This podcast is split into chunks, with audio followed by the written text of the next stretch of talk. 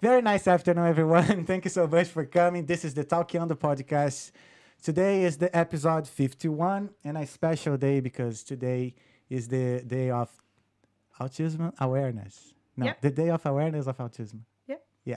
So, yeah. So, uh, we are receiving Rachel, Rachel Martin, and Jackie, Hello, Jackie guys. Herculani, Oi. and James Spalding. Hi guys. Thanks so much, guys, for coming. Thank Uh, it's an honor to have you here to, to talk about this important subject. I confess that I know just a bit of this. Uh, Jackie has uh, had came here before, and we we have a, a bit of conversation about that. But as the day is today, and a special day, so you guys are more than able to tell about it than me. And to uh, of course, there's more people like me that doesn't know about the subject, so that's why we are here. So, but but before we start, I'd like. Oh, I'm always. I, I still have to get used to the cameras now because we have four cameras today. Uh, so yeah, um, for who for who's coming for the first time, I ask you to subscribe the channel. For doesn't know what Talkando is, is a podcast where we talk with. There are two people talking here about life, about everything that mot- can motivate other people. So it's just like go to the pub and talk with a colleague or a friend. Yeah, for two or a couple or a couple hours, mm-hmm. maybe days. I don't know. Yeah. so considering subscribing our channel every week, we are, we are here. Like we are receiving very nice guests to talk about very nice subjects, and today is not gonna be different. And yeah, so if you have any questions or messages to send to to each of us, so please go to the live chat here on YouTube and send this message, and we're gonna answer everything by the end of this podcast. And if you are coming from the future, thank you so You yeah. So if you are not seeing this on live and you're coming from the future, like if you like got into this podcast as with a parachute. We used to say this thing in Portuguese. You understood, you know? you understood. Yeah. so consider subscribe and yeah, see this conversation. I, I know you're gonna love it. And stick the stick the lottery numbers in the comments so, Yeah, yeah. so we can play the lottery as well since May- you're from the future, you know? Yeah, maybe. Never mind. Yeah, That's and too yeah, and confusing. necessarily. No, I know, I understood. You're just saying a lot of it. Like, yeah. Uh, yeah, sometimes though, I, when I uh, don't understand, I'll be, I, I'll, I'll, I will do a dumb face, like, yes, okay. yeah, this is happening every day. So yeah, guys, let's start. And Jacques, thank you so much. That was her idea to, to have this episode, and I'm glad again to to have you guys here. So let's talk about you. Oh my god. No, not you. No, you came here first. So, No, no, no. so Rachel. yes. So, how is your life among the the autism and Um. So I have three children. three children? My eldest is ten. She would be what we call neurotypical, as in she's not autistic. Mm-hmm. Um. And then I have an eight-year-old boy called Noah. He's autistic, and then I have a four-year-old child called Ivy.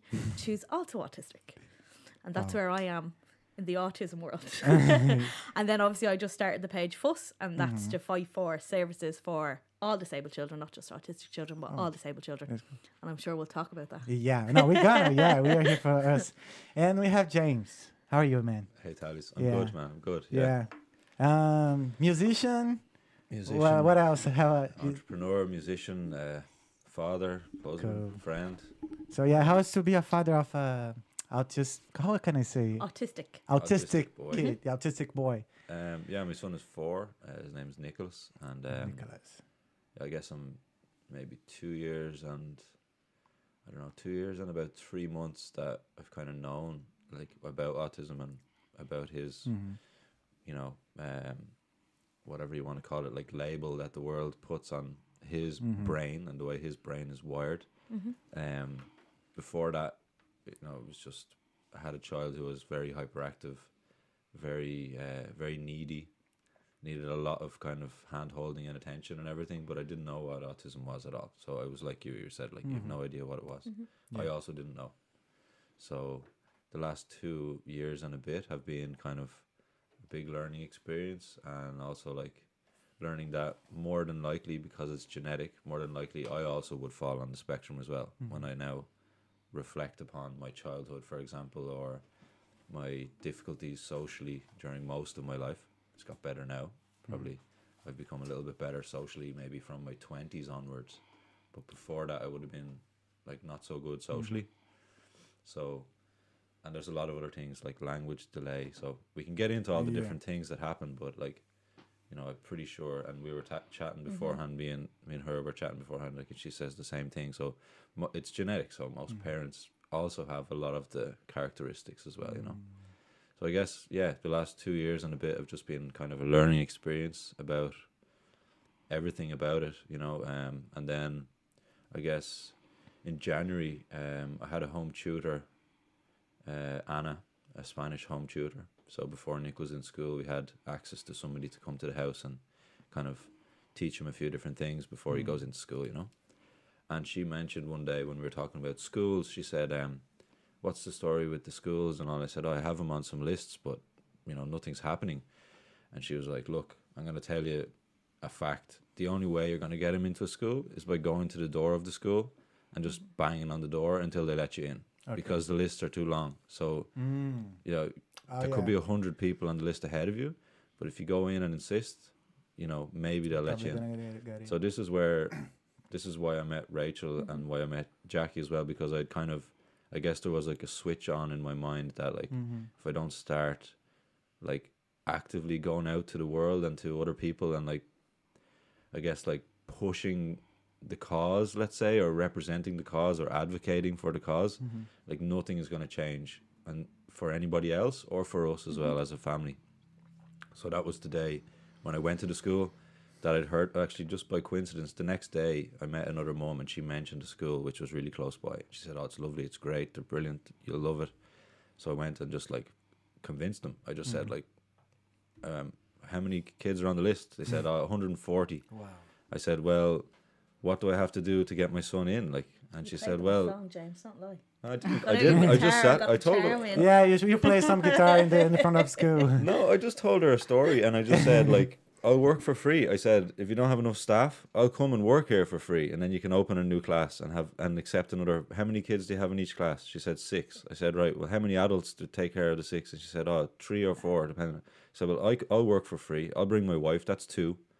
You know, she's a qualified psychologist, right? So she's useful. Wow. Let's bring the two of us and then open a new class. She said, "Oh, it doesn't work like that." And she said, "Okay, so let me make a phone call." She went off, came back, and then offered me. She said, "Look, somebody just left uh, their their place. Somebody had just like, been "I'm not called today. yeah, somebody had just been called today to be offered a place, and they said no. So there's an opening today. Like, could he start in March? And then Cool. he started. So that was when I realized that nothing's going to change. Mhm. I'm not going to actually achieve anything in terms of like services and stuff, like she mentioned a minute Mhm. ago, without actually just going out there and like sending the emails, making the phone calls, and like literally like taking it on like a full time so kinda job for a while. A lot of effort to get a. To get anything, to get even answers or to get any kind of Damn. traction, like we've had to just like the three of us have uh, become friends because of that. Mhm. So we were we were in a, a group with parents, mostly mums, me and Mhm. Jackie for a long time. Where the, the one you you yeah, manage? I, I yeah. manage. No, no, that one is Grávidas e Mamães in Oh, Ireland. yeah. It's for, for all uh, moms and, and pregnant women. It's a Mhm. Brazilian group that we can, Yeah. like, we, we, we are not from here. We don't know how Mm-hmm. the health system works and anything. So it was a, a channel that we could talk about that and, and help each other. Then we have a, another group that is only with autistic parents. Okay. That's Oh, the one um, me and Mhm. James met. And and then we, I mean, we talk about things we, we are doing or, or tips or, or anything. And in my case, I can I can speak a bit. I'm I have a, a nine years old Isabella. Yeah, yeah. She's That's what I was neuro- asking. How yeah. how was it started for you again? yeah. Because So I. I'm gonna let's say mm-hmm. I'm from Brazil. Mm-hmm. Then I came to Ireland just to very quick. I was 26 to learn English because it, it, it to get good jobs in my country. Mm-hmm. So that's why I'm I'm here in Ireland. And then let's say I found love. I met my husband here, and we The love just- story, Yeah, the love, love story. story. Yeah, let's. And we decided to have a life here because we understood it was a good country that offered jobs opportunities eh, and like you could your salary you could pay everything bills tr- mm-hmm. travels eh, and and then we had isabella mm-hmm. and when we had isabella we didn't need to uh, to use the irish health system so i didn't know if it was bad and, and good at that time and we just used the gp Then uh, after four years, I decided to have a second one, Mm-hmm. and then ding, twins. so I I knew it would be hard, but then after one two years, when we we Mm-hmm. find out they they were in the spectrum, it was oh, it's even more challenging mission, Mm-hmm. but it's okay. There is God here with us, and I'm gonna. What is autism? And everyone, as me, as you, Mm-hmm. tell us, like, what is autism? You just think about something terrible or something Yeah. is the worst that could happen to me. I said, Yeah. why God? Why this happened to me? This is this is the worst my life has ended. I I got just in shock. But then I said, okay. I cried. then I said, okay, clean. Let's let's be understand. Let's study because when you learn, when you study, then you you're better off. So this is mm-hmm. what I was starting doing, is studying, and then that's why we met because then I start to go in all Facebook groups about mm-hmm. autis- autism and Brazilian groups, so we could. Uh, then I could feel I wasn't alone. Yeah. then mm-hmm. people could give you support. And also in my in the crash the twins were going and they understood they they, they have different behave let's say and they were really supportive with, with me. They didn't close the door to me as it happens to a lot of autistic parents. They just uh, think oh yeah, i'm sorry but we don't have enough staff. We don't understand about autism and Yeah, it happens. Yeah. it happens and the, the crash they were going is called fledgling and the director is Caro and the staff are lovely. And they were the first uh, uh, people to, to offer me a hand and say no jacqueline we are together. And uh, they, they did everything they could. They include my children. It- uh, we had been there for one year. I was even watching pictures today. There was my son leonardo on the table. There was the teacher and there were all the kids and also Victoria, and it it was an inclusive crash in, in Cabra, just very near. So, but unfortunately, this is this is not the only thing our son needs. Our son needs family that it's mm-hmm. us. Our son needs a, a crash that receives them the way they are, and understand their needs and reach them out, and also the the health. Then we need to access the Irish um, mm-hmm. system for early intervention, for therapies. And I think this is when I got really disappointed. That dream when I was getting married, thinking about in mm-hmm. Ireland, think, thinking about a, a good life in Ireland, it's just when I understood that my songs wouldn't have any help, that I was alone. I was just, oh my and god. start the, the nightmare. then start Yeah. the nightmare. Then Yeah, I think autism is portrayed as a Yeah. tragedy, Mm-hmm. which it is far from a tragedy. Yeah, I how, mean, yeah, that's It what. is. It's far from a tragedy. Like you have to think about. I'm trying to think of an analogy that's really simple. Um, so if you think of it like you are a MacBook Mm-hmm. and an autistic person's Windows 11, that's Yeah, literally the difference. Mm-hmm. They're, That was they going to just be the have metaphor I different. would use as well. Yeah, they just Okay. have different operating systems. They mm-hmm. view the world in a different way. They process information in a different way. It's not wrong. It's not broken. Mm-hmm. It's just different. It's just that we, as a society, expect people to behave in certain ways, and when they don't, we label them as broken. But it, do, don't you think this about more uh, about education? Like you need to educate our people. Oh, 100%. Yeah. Yeah. And, you know, today is World Autism Awareness Day, but what we would say is you need acceptance and appreciation for the first autism. step though is, is kind of awareness, but I especially think when people people, are don't aware now. understand. People are aware that it exists, but like, Yeah. I do understand why you know people will still use the term awareness, and we're, Mm-hmm. not going to change that because I think the first step, like even for us as parents, was being aware that that was what was going on. Mm-hmm. And then obviously we've become advocates, so we're like very supportive, and we're like on their side, obviously, because they're our Yeah. kids. So like we're very accepting, and now we want the society to accept as well.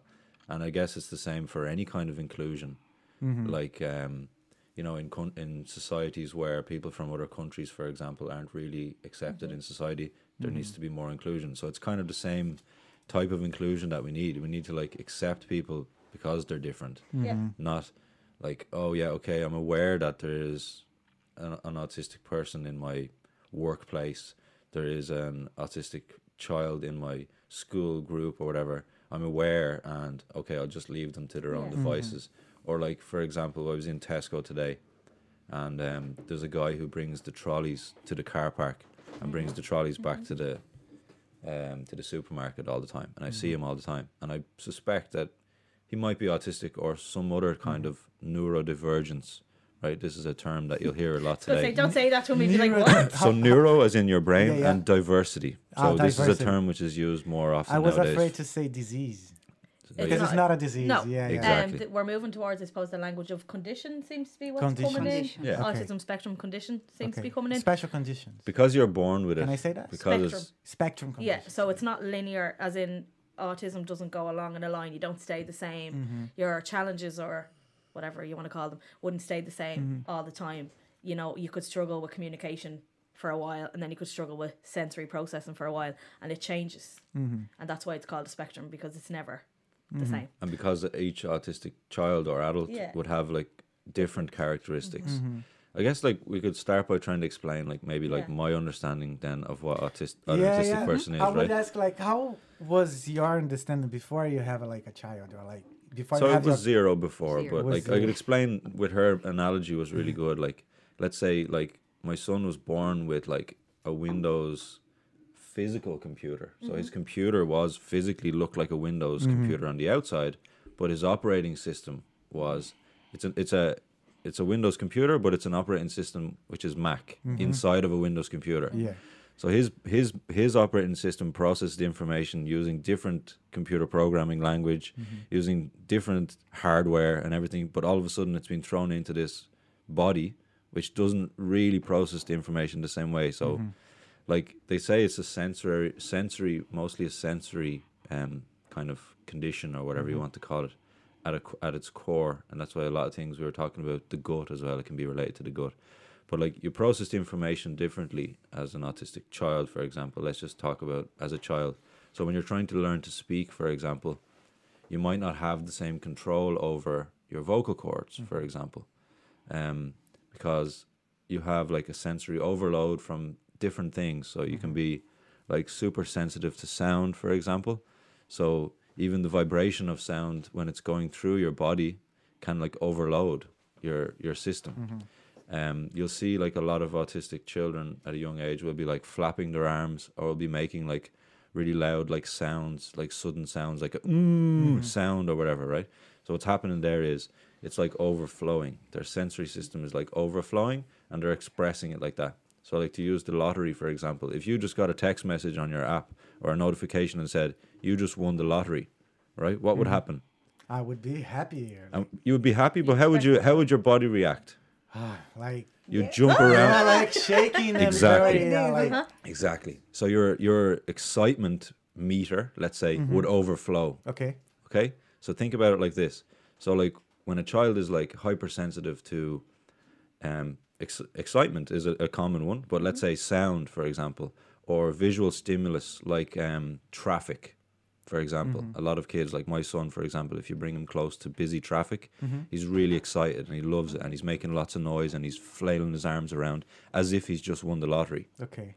Okay. Yeah, I understood. understood. So we all have like we have more than the normal senses. Mm-hmm. We think that human body just has like touch and smell and sight and all this, mm-hmm. but we actually have like a whole, you know, list of loads of different senses that are just more kind of They say we have eight and not five. specific. You know, Yeah. So, so that's like- why some of them have the special skills. Synesthesia would is be- another thing yeah, where you that would be mix. savant autism you were talking about, which is Mm. where they'd have super super skills, Yeah, but it's yeah. rare enough.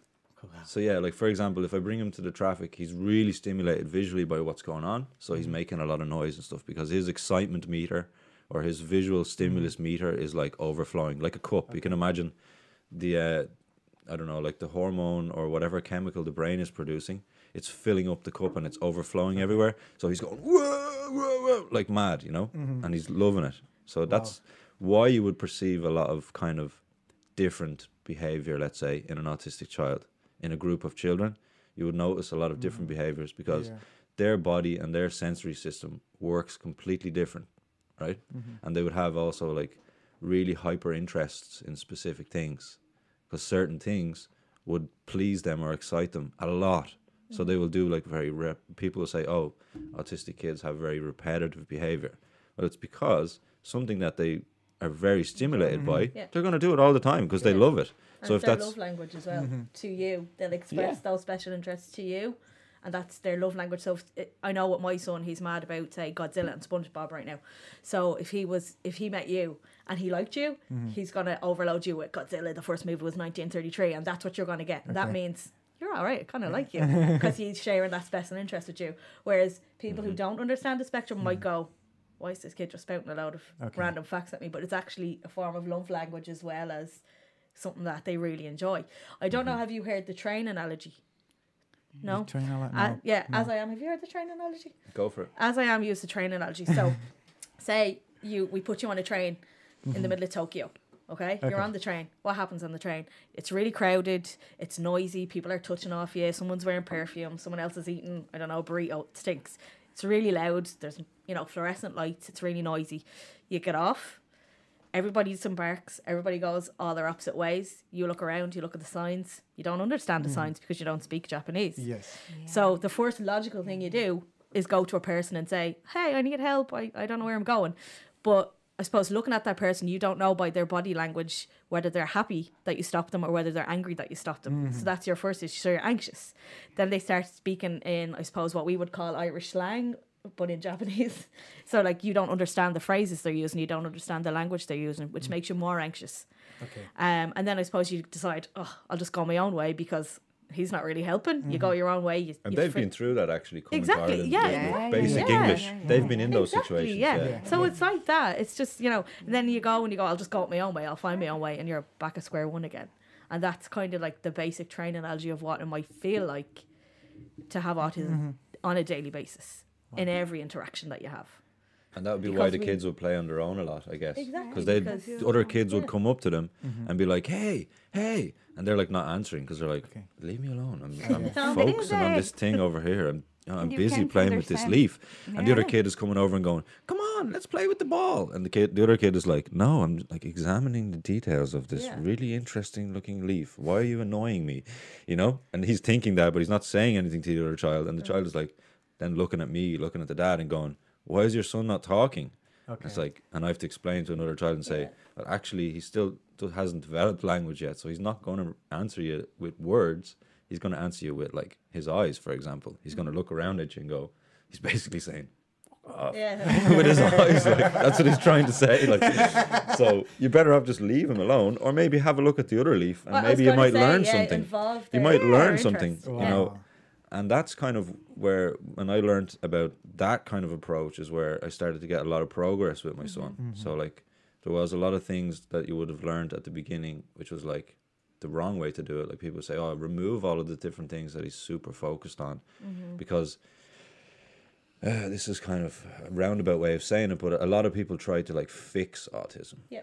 Okay, so and there's like uh, the Autism Speaks organization in the US, for example. They go around this this touting that there's an idea that certain ways can cure autism because Okay. it's a, it's a problem or it's a disease, right? But it's not. It's a genetic thing. You're born autistic. You're different. Yeah, it's not a Get thing about over it. like you have to uh, something you have to fix, but give the di- the right direction. You know, like Give them the support said- they need Yeah, and the direction support, they need, the resources they need Yeah. Yeah, yeah, yeah. And to then process the adapting- world. adapting our own like we expect autistic people to communicate that we do the way we do Okay.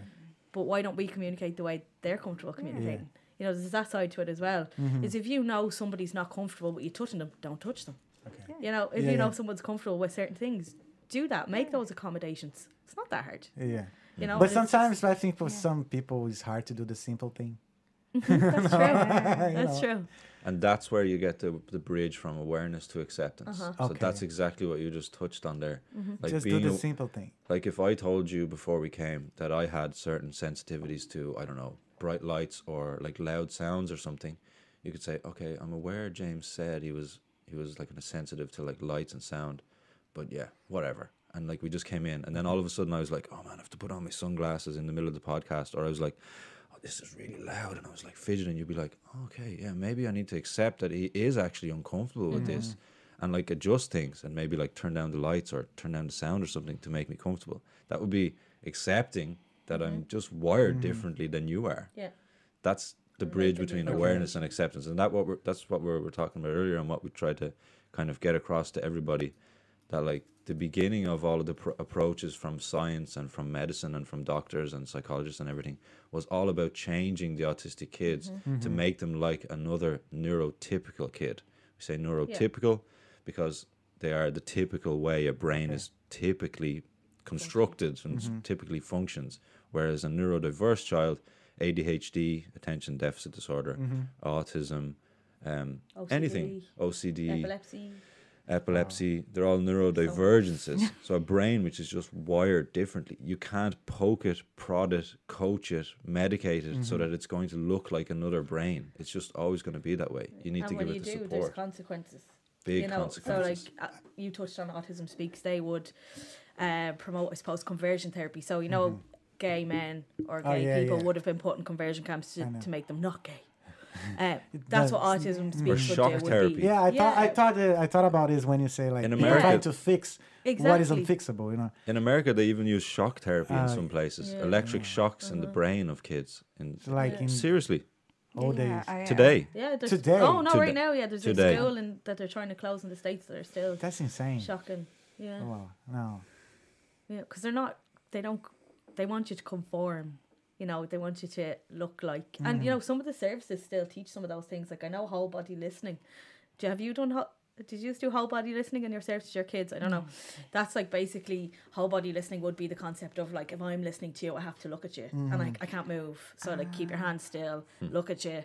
You know, look in your direction, mm-hmm. listen. So I'm like I'm not making any noise, mm-hmm. and that's they would teach that to kill to autistic kids as a social skill. Okay. My But obviously, what you're doing there is Mm-hmm. actually making them more uncomfortable because a lot of autistic people would say eye contact is really uncomfortable. Now, not all. Somebody, Mm-hmm. some autistic people like it. Um, and obviously, then if you're saying keep your hands still, you're saying you can't stim. Where some people might just do that so that they can actually tolerate having Yeah, a yeah. conversation. Mm-hmm. Um, so what they're teaching you there is don't be yourself. Mm-hmm. Suppress those autistic traits and do what we say so that you fit in. Mm-hmm. You know, Okay. and that's stuff that like they're those there are things that are still being taught in Mm-hmm. our health systems Okay. when you can get them. oh my god. But they're still Yeah, And I think there. as a parent, we just want the best for our kids. Mm-hmm. Yeah. So when you put the word autism on Google, it comes a Oh, it's lot of things, and you yeah.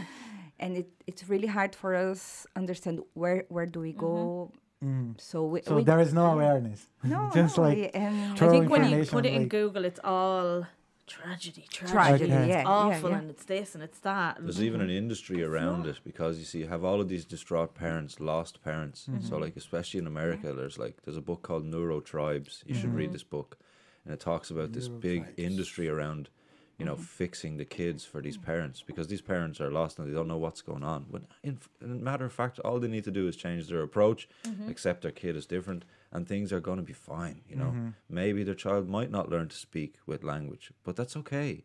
He's still your child. He's still beautiful. He's still an amazing person. You know, he's still going to do amazing things in his life. You know, and people need to accept that that's the case and give them the support, give them the resources Yeah. if you can access them. You know, wh- which we can talk about that as well. But you know, it's about acceptance. You know, it's mm-hmm. about society accepting them, not trying to change or fix them. Mm-hmm. And this is this is what we'll touch on a couple of times, like because it's a really important point for everyone who doesn't know anything about it. That you know, you need to be careful if you have, like for example, friends who might have an autistic child, to not be rude when you're speaking about it, or not mm-hmm. like expect that those parents conform with their child or that their child conforms. I saw like a few days ago in Brazil there was um I think he was actually a well known guy. He was in like a really big like church gathering and there was like loads of children there mm-hmm. and he has an autistic child. The autistic child was having a sensory overload. So like all of the noise and the smells and mm-hmm. everything. And she had like a bit of a an episode. Okay. And she was like screaming and crying and meltdown. And they asked the family to leave. Okay. They told the uh-huh. family to go to go home. Like Make, oh yeah, I understood. You remember terrible. this? Yeah, yeah, yeah. Because- no, I, I didn't see this this news, but now I got you. instead of saying like, would, Like, you, would yeah, you, guys, do you guys need somewhere oh, yeah. quiet to go for a moment? Like No, this would be the asked- accepting way to say, look, we have a quiet room over here. How about we bring her? Would you guys like to go over there and calm her Where down? was that? Yeah. Where Is was that okay? It was. I don't. Was in. Brazil. Yeah, it was in Brazil. I don't know which town. It was yeah, in the the media. north. Mhm. But I think that this is confused with uh, mm, not politeness. That it seems that people think that you don't educate your child. Mm-hmm. Oh yeah, yeah. That's when they they say. have, both. yeah, but that's ridiculous. They, like they you think, cannot oh, kick kick out a, ki- a, a children, No. a kid, like just Yeah. because he, it's screaming. You know. and th- there is a difference in, in Yeah. like mm, for as for the autists when they is their way of communication when they Mm-hmm. gr- I see my daughter when she's crying because she can't verbally express what she's Mm-hmm. feeling so she's going to use her power of body. Cry as a communication so I can't I understand so I try to understand what she needs Mm-hmm. and what she wants and not like shout at her Mm-hmm. or anything and i hope whoever is watching me around have this impression Mm-hmm. not that i'm not a good mom because my daughter is shouting this That's is what we want. Yeah. this That's is what we want yeah. from Yeah, society. there's you a know? lot of Yeah. myths. Have you came surrounding with a situation like autism. that? Have you all, All the time. Oh god, All yeah. the they, time. they- Really? people look at you and i ignore but I'm, I'm The not things that so I keep polite calm. anymore. let's say Victoria is like, ah, I say, Vicky, do you need? So I, You they, to, they, though. they see that I'm not losing my mind Uh-huh. because she's crying or anything, but people look, then I'm there. I'm not Yeah. letting her cry, and I am ex- explaining to her. Um, so, but people still need to learn how Yeah. how how. like when a child Yeah. is out is upset like that all you can do in that moment is be there for them because they don't feel calm and you know if you yell at them they don't hear you because Mm-hmm. Oh, yeah, yeah, every, yeah. everything that's gone around on around them sensory overload whatever they're dealing with in that moment Mm. They're not hearing you say stop you're making a show me blah, blah, blah." they don't hear that And then you have to stop, You like to- physically or well no don't no, don't. That makes it worse. The worst. Never. Yeah, there are cases, yeah. yeah, you, you come down, you sit with them or whatever. If they'll allow you to touch them, touch them, whatever. Mm-hmm. Because every autistic person is different, so mm-hmm. what they will like will be different. But you just have to be there and be calm. You have to be what they call co co regulated. So mm-hmm. if you're upset and anxious and angry, your child's not going to calm down, and gonna that goes for worse. any child. Okay. But especially an autistic child, if you're yelling, they're not going to calm down. You have to calm down, sit with them, just know that they know they're safe, Mm-hmm. and then they will calm down Okay. when they're ready to, Mm-hmm. and you can move on. And the problem is when people, I suppose, what you mean is when they step in and be like, "Oh, she doesn't have control of her child," or "Look at her, she's Yeah, going, yeah. oh, stop, Victoria, stop," Yeah. when she should be going, which, Yeah, yeah, yeah. Now I'm not so polite. I'm just like, But it happens You every day. this happens every day, Thaddeus. Like it happened this morning to me. Mm-hmm. He wasn't upset, but he was loud. You know, like I was in the supermarket. I go to Tesco with him every Saturday morning, and he loves mandarins, like small oranges. You know, Mm-hmm. and like so he's really excited when we go to Tesco because he knows we're about to get them, and he can eat them in the trolley when he's sitting in the thing. You know, and he's like, and I have to. I'm trying to encourage him to learn to speak, so I have to encourage him to make noises. I'm, ha- I'm hardly going to suppress it. Mm-hmm. Yeah, if yeah. he's making the "Moo" sound like really loud, that's the beginning of him saying more Mm-hmm. correctly. So I'm encouraging him. I don't give a shit about anybody in the supermarket, Mm-hmm. and they can hear me a mile away because we're coming along, and he's like "Moo," like really loud, you know, and everyone's like looking over. I don't care anymore, like Yeah. because if I did, we'd never Yeah. get anywhere. I wouldn't leave my house. Uh, he you probably know? gonna feel like I'm wrong person in the Yeah. place, you know. And that's the big thing would be when you put those limits on your child, when Mm-hmm. when society, I should say, tells your child to behave in a certain way. There there is mental Mm-hmm. mental health consequences and there is self esteem consequences, and That's why that's don't. another crisis that we are going to be dealing with. I Future. think twenty years from now is a generation of kids who were suppressed, told to behave a certain way, and then the parents who dealt with the lack of services and everything else. Mm-hmm. We're going to have a mental health crisis dealing with all those because we weren't accepting and we didn't say, "All right, you're just a little different, fine." Would you not think that any of your friends mm-hmm. that you might know, or people that are friends of friends or whatever, that are adults now in their 30s, that suffer from severe depression, mm-hmm. Mm-hmm. 30 years ago when they were a child, they were different and they were suppressed. yes. Okay. That's why Exactly. now, as adults, they don't feel like they fit in at all and they hate themselves. Wow. Yeah, because we've That's- told them they're yeah, they're yeah. wrong Because or we've told them their whole life that Yeah. they're broken. Yeah. They were bullied at school. They were bullied at school. yeah, school. we we home. recognize yeah, at, yes at home and, and even But it's yeah. strange, like as a society, why those things like became repetitive? Like the years pass and we are having the same- Conformity, like she said, society wants Mm. people to conform. It's easier for a government to run a country if everyone just goes to school and fits into different boxes. Mm-hmm. You're going to be a scientist. You're going to be a policeman. You're going to be a bus driver. You're going to be a teacher.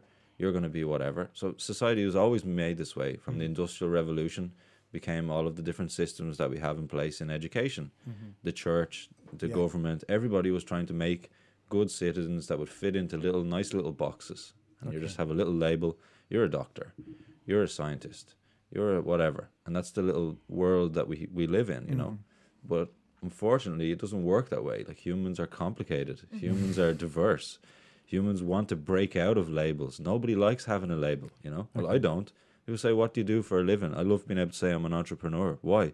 Because I'm a creative person. I'm not going to do the same thing forever. I mm-hmm. can't.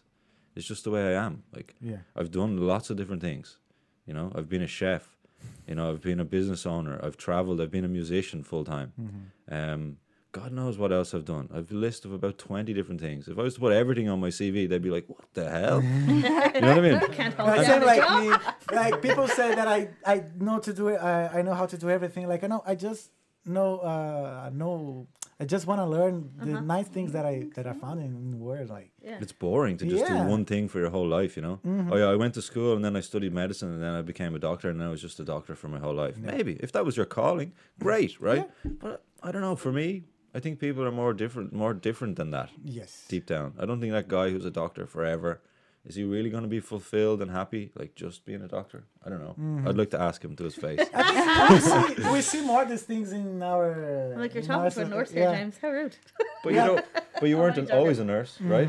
Oh, well, I'm not now, so it's fine. See, there you Not a nurse anymore. Um, no, I gave up my career Okay. when my uh, son was diagnosed. Yeah, this is happening a lot with Brazilians when we move Mm-hmm. to Ireland. Like people change their lives and change Their like career, every, yeah, yeah. their career. They Like I kept my career. Like I'm a software engineer. I still work as a software engineer, but the after work I do something very different. You like do this. this. Yeah. Yeah. Even I I don't get any money with this, but I met nice people. Yeah, Mm-hmm. But this is maybe you enjoy more. Of course. yeah, Of course. Yeah. yeah, Sure. I think the Why best thing in is like have a conversation like that. Yeah. But in the future, can become, for example, it can become your job. You don't know. Oh yeah, maybe. because I, I can tell you about myself. I was working uh, like as a business account manager, Mm-hmm. but then I started to sell English courses, and it was like I'm just going to do as extra job to help people to come to Ireland. Mm-hmm. I did one, two, three. Then I had I left my job Mm-hmm. and I kept this activity, for example. So mm-hmm. can be the case, Mm-hmm. you know. And now I'm not in this business anymore. Then I I was working in in, an, in another job as an account manager mm-hmm. again. But then I'm not leaving as Rachel because after my son mm-hmm. diagnosis, I said, no, in this moment, I have a bigger challenge and I need to focus on them and help them to achieve, like, to be, for them to feel better in this world. I'm going to explain as better I can because we, we have a very important uh, um, commitment with them as we, we don't have services to help so it's it's on us and but And I even hope if we did, we still kind of feel, Absolutely. even if we had like full time access to like all the different therapies and stuff, Yeah. I think as parents, we would still be like, no, my son still needs me to be there more than just before school and after school or whatever, you know? Like, I don't know if I can go back to working in a full time job, to be honest, because someone needs to be there to bring him to school and someone needs to be there to collect him from school. And if there's a day when he can't go to school or, you know, next week, I think they have two weeks off if I was in my full time job, wh- wh- where would he go? You know what I mean? Not many people understand him. Not many people are mm-hmm. going to embrace the way he is. You know, like it's hard. Like as a parent of a child who's neurodiverse, mm-hmm. to find somebody who could actually even look after him.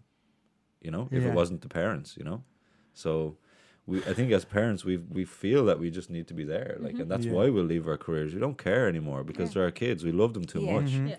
we don't care. You could be making two hundred thousand a year. You'd be like, I don't care. It doesn't matter. What am I going to do? Just pay some different person to raise my child? no. They need me. yeah. You know.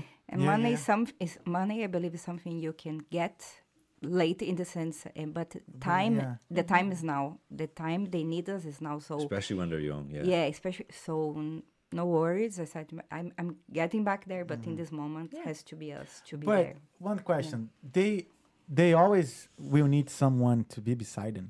No, No. No. no. That's if the you goal, I support guess. them young, and they get the support when they're young and have you know the self esteem and the confidence and Mm-hmm. the accommodations, they they could be like you or I. Elon Musk just came out as autistic. Oh yeah, yeah, yeah. I know. Elon Yeah, Musk, uh, yeah, Steve needs no Jobs. Steve Jobs, Bill Gates, all, of, all, all Like, of them, yeah. Messi, Messi, all of them. Yeah, So and like yeah, that's the goal is that for Okay. any child that you Anthony raise them well enough the that actor, they feel supported enough to be Mhm. like, yeah, okay, Mm-hmm. I'm walking away, leave me alone. Mhm. See you on Sunday. Mhm. you know that is the that's the Mhm. long term goal for Okay. any child is that you raise them to be who they are, you know who they want to be, and confident enough that they actually don't really need you.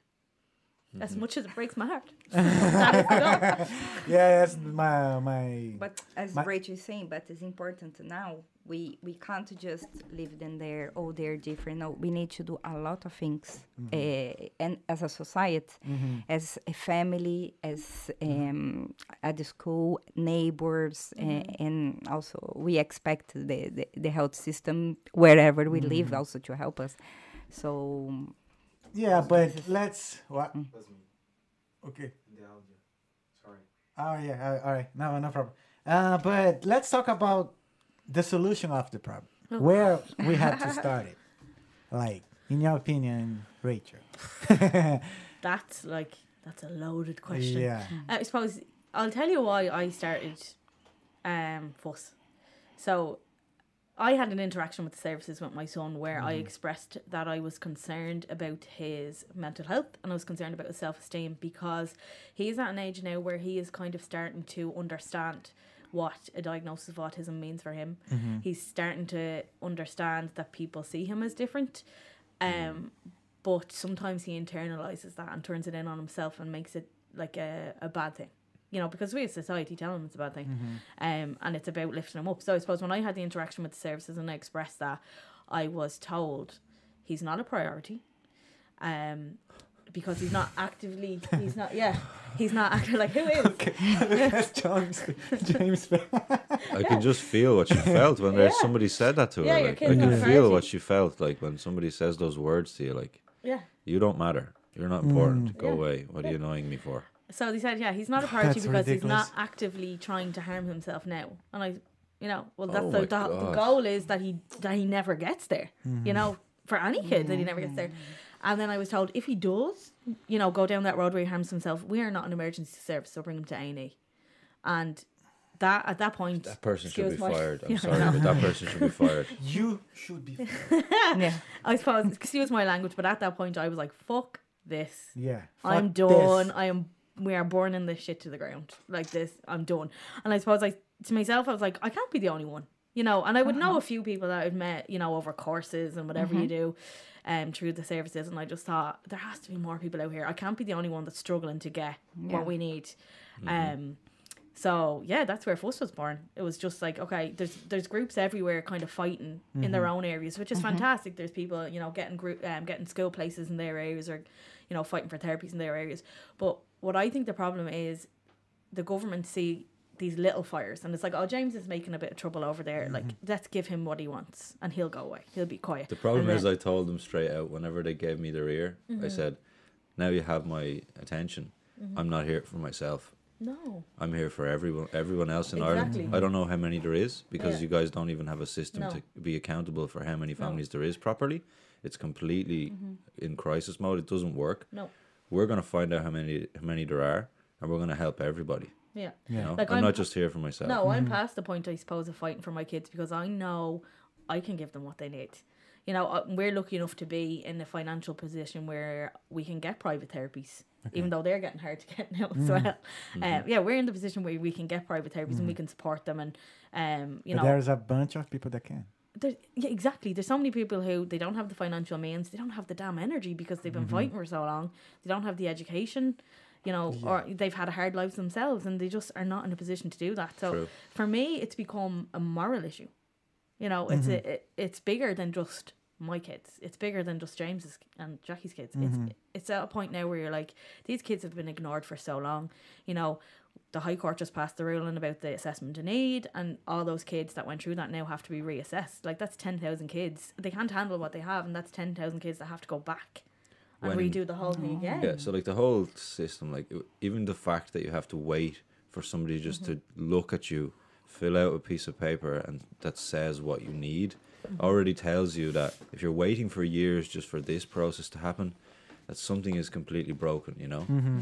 like the system currently, right? The reason that there's services and this conversation about services, we go back to the the really really basics for a minute.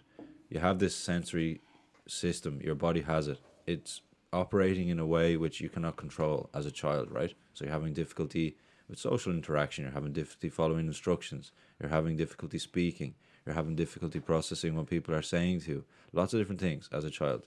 The reason that these children, from a very young age, as young as possible, need what's called early intervention. It really shouldn't be called intervention because you're not mm-hmm. intervening.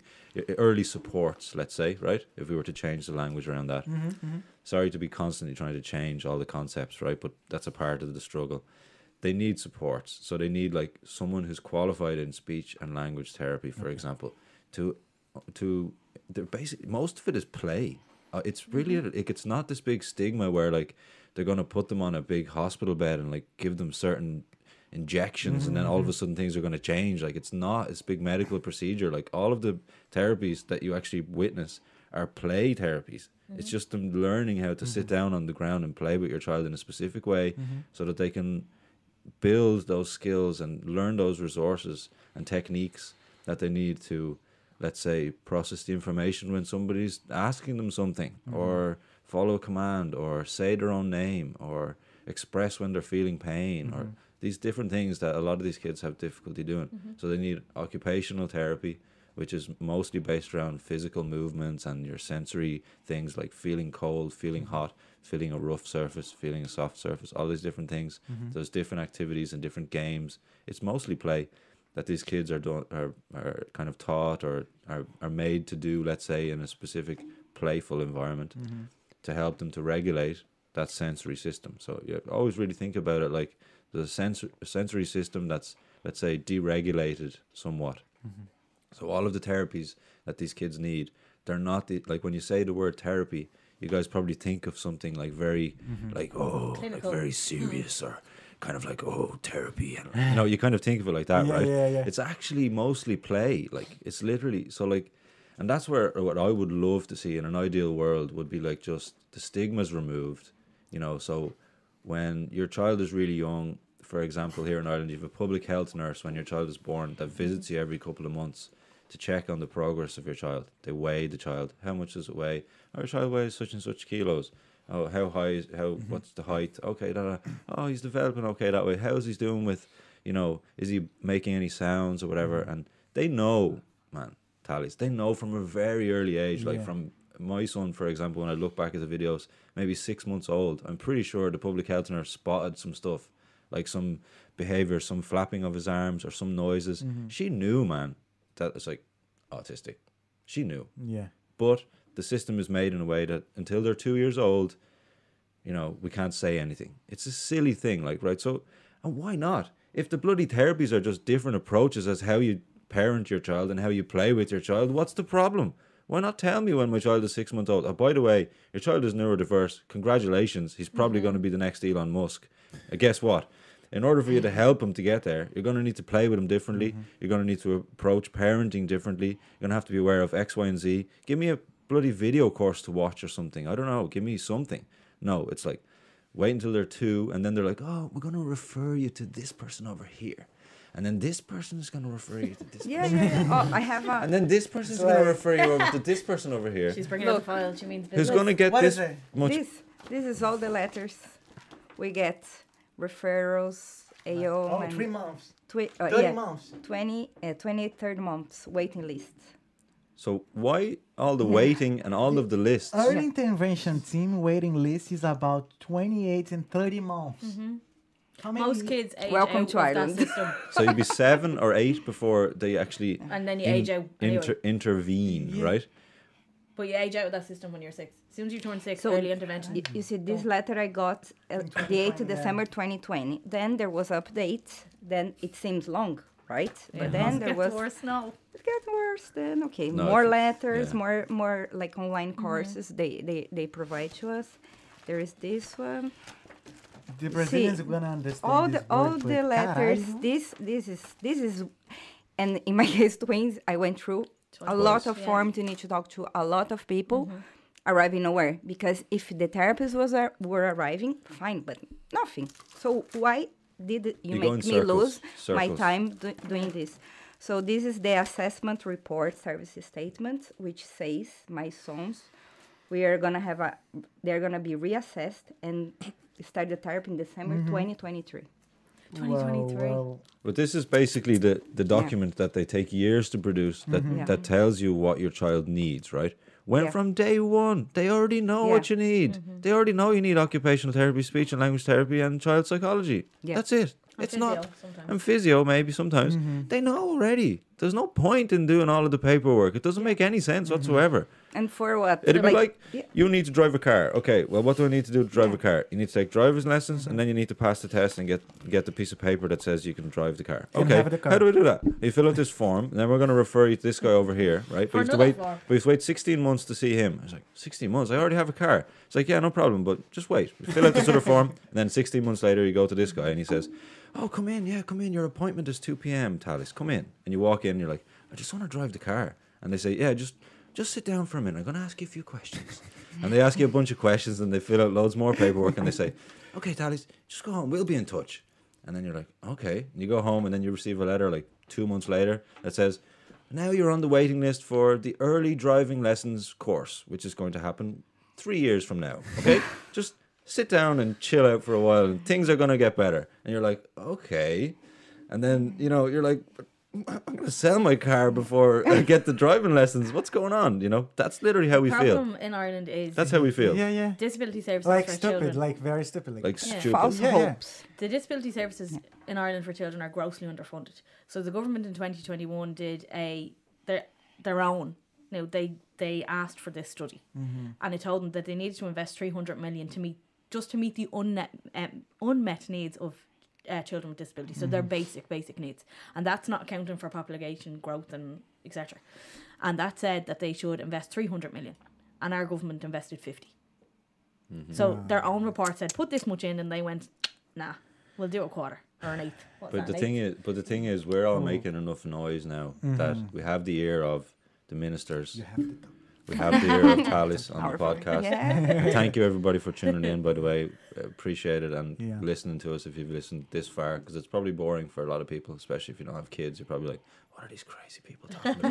No, because it, I- it's the I future. would, I would, It is. I'd It's like to say future, as uh, an yeah. advice that uh, I think two, two or three episodes ago, Mm-hmm. uh, our guest uh, was a gay guy, hmm and he had he came up like he had he faced a lot of issues with his mm-hmm. parents, Right. and then he gave he told us uh, at at the end of the episode like to to other people like oh be think before you have kids you like you you and a partner have a kids mm-hmm. because can it it it can born gay mm-hmm. lesbian like or with any other neuro Diverse. diversity Yeah. so like be prepared for that Yeah. like if you have any Yeah. like preconception or or be prepared to open Right. your mind Yeah. or be prepared to change yourself or don't have a kid.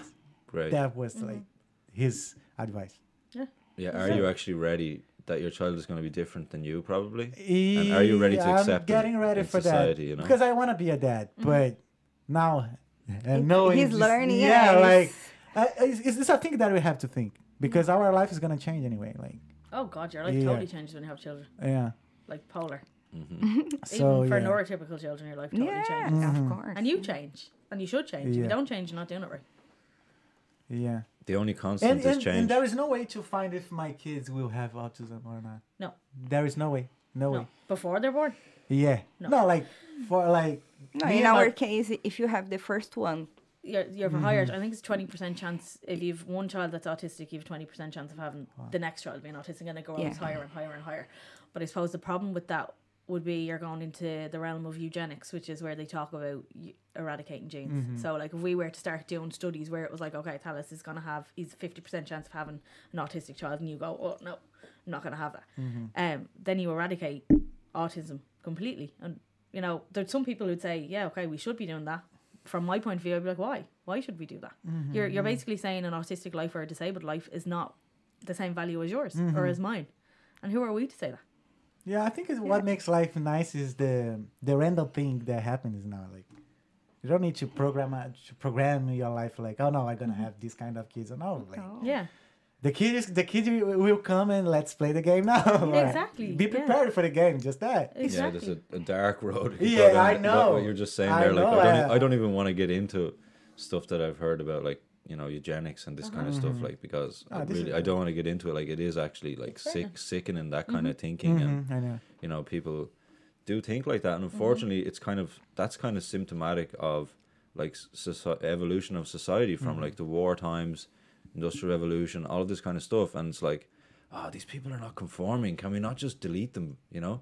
That's where like you know crazy thinkers like hitler come into power you Yeah, know? I would, like, I would say it's that's like, like, oh, uh, these guys aren't from the aryan super race. So like what are they even doing existing? Can we not just put them on trains and Yeah, put them to the gas chamber? Come on guys this is so annoying. All these people over here they're just so different.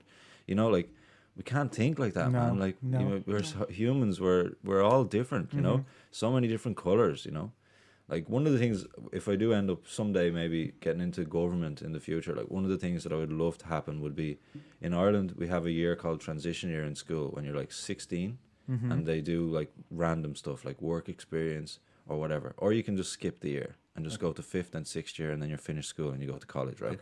Uh-huh. i think it's the perfect age to send the child to live in a completely different environment.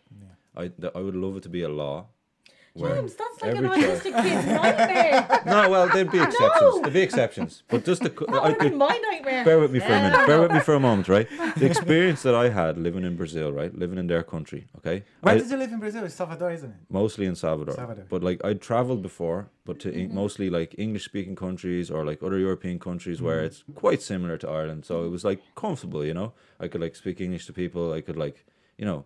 Easily just hop back on a Ryanair flight and go home. Like it was like I was still kind of in my comfort zone, right? Mm-hmm. But the experience of living in a place where everything is completely the polar opposite and nobody speaks my language, right, was completely transformative to me as a human because I am so much more aware and compassionate for other people's needs now because I mm-hmm. I suffered to a certain extent, like communication wise, mm-hmm. um, culturally, um, you know, socially, like in loads of different ways, and I had to I had to force myself to evolve. And these guys, as Brazilians, know exactly what I'm talking about because they've had to do it here. You have to not conform, like you don't become like an Irish person when you're a Brazilian person living in Ireland, but you have to kind of you have to learn a lot of things about the way people speak, the way people yeah, yeah. greet each Yeah. other, the way people I have talk, a friend to all say of this like, different stuff. merge into the culture. I But you a friend- evolve. Don't you evolve? Evolve, evolve. You, like, the and the reason I know you evolve, and I, and this this is probably confirmed in science somewhere, is because when you go back. So, like for example, when I came back to Ireland, I was completely different. After I, the first time I came back was two years later. I wasn't even able to have a normal conversation with my old friends anymore Mm, I know what you mean. because I just changed. I'd Yeah. been through so much in Brazil in two years that like when I came back, it was just like they were like, "Oh yeah, let's go to the pub," and just like everyone's just sitting around and just like talking about football or something. And I was like, I don't even care about this stuff anymore. Like, I was just so I still bored. care about football. No, I still yeah. watch He was football. caring It about was just carnival. care. He it was was just the an carnival. example. No, I don't know. Just the life experiences that you go through from living abroad. So I, I mm. think in school, that's a, it's the right age when you're about 16. You think you know it all, right? When you're 16, you tell your mm. parents, you're like, oh, I know everything. Your parents are like, no, you don't, you little shit. But you think you know it all, right? Send them to live in a country where they don't speak English.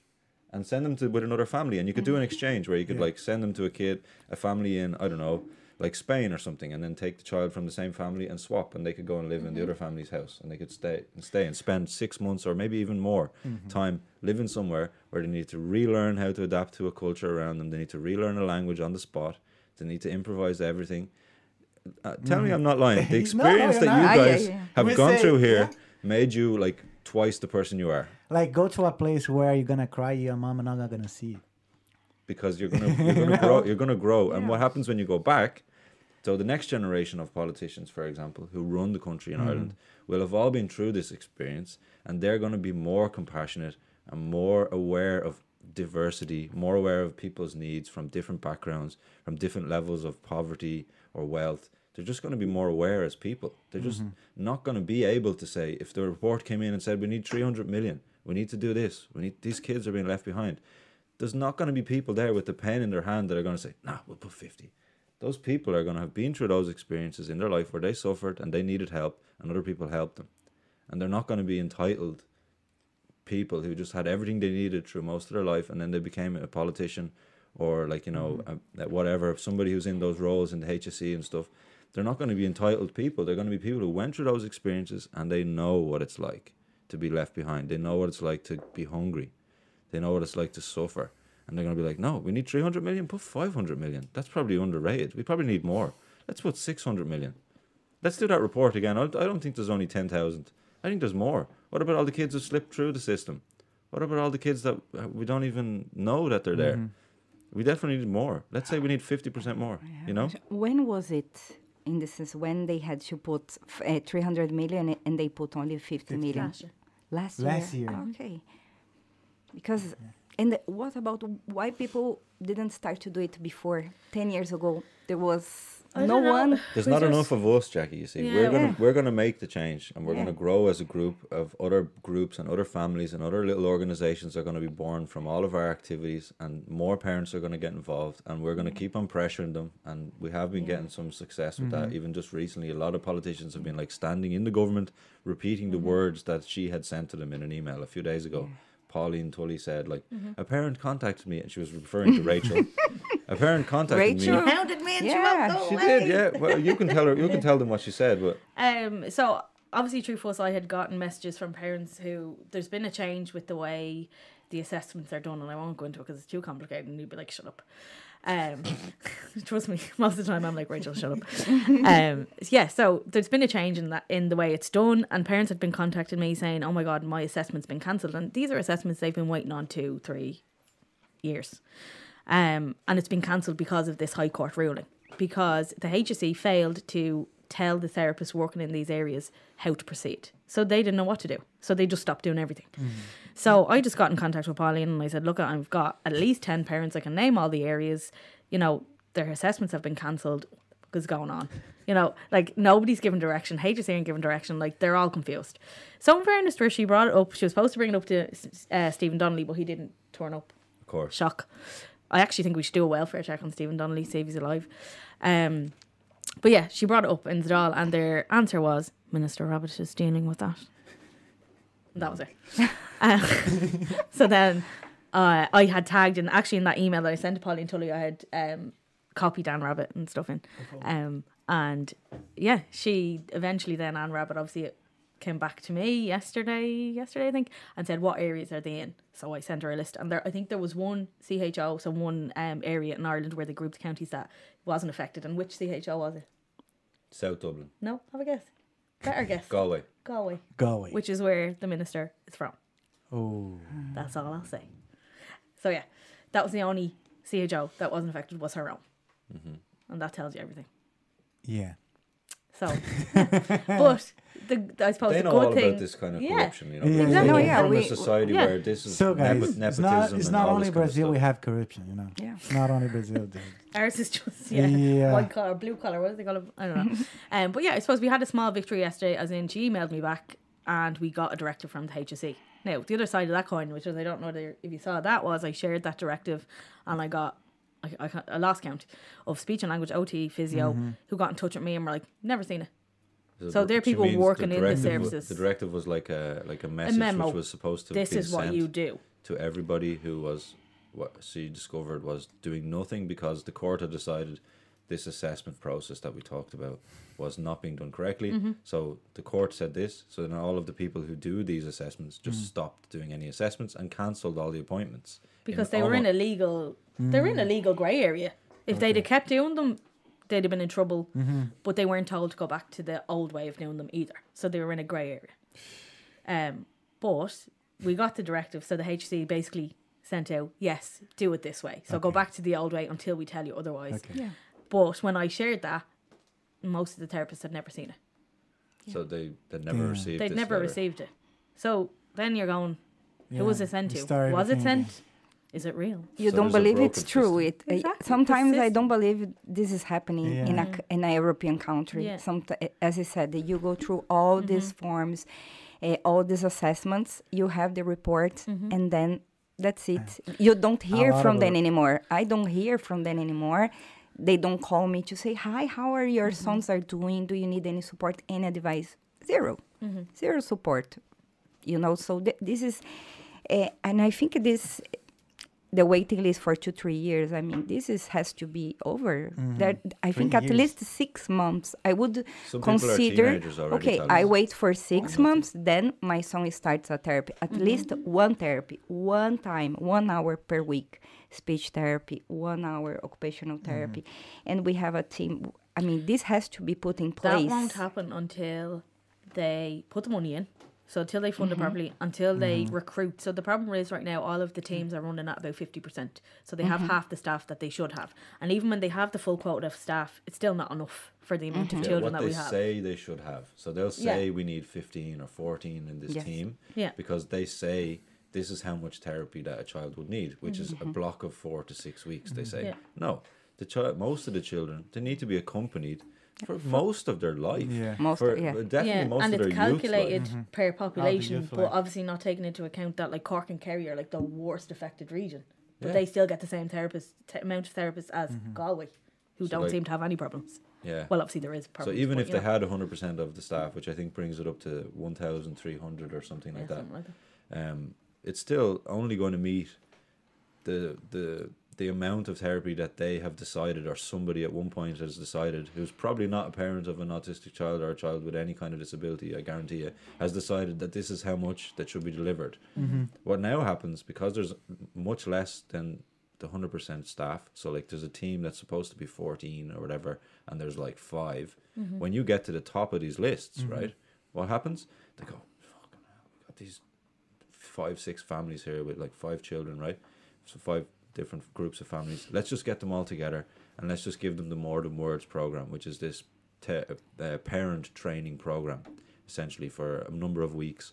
And there's a couple of one-to-one sessions with your child as well. Mm-hmm. And they videotape it and then they give you feedback. So they teach you some of the techniques that i was telling you about. It's literally mm-hmm. just parenting your child differently. Eventually after years you'll get there at the top of the list. And at the moment mostly what's being delivered is just parent training. Mm-hmm. So even if you get to the top of the list because they're so understaffed they actually can't say okay jackie come in with your twins once a week for the next six weeks and mm-hmm. we'll actually do one-to-one therapy sessions with your kid. When she gets to the top of the list they're probably just going to offer parent mm-hmm. training. Like mm. look you've already left your job anyway.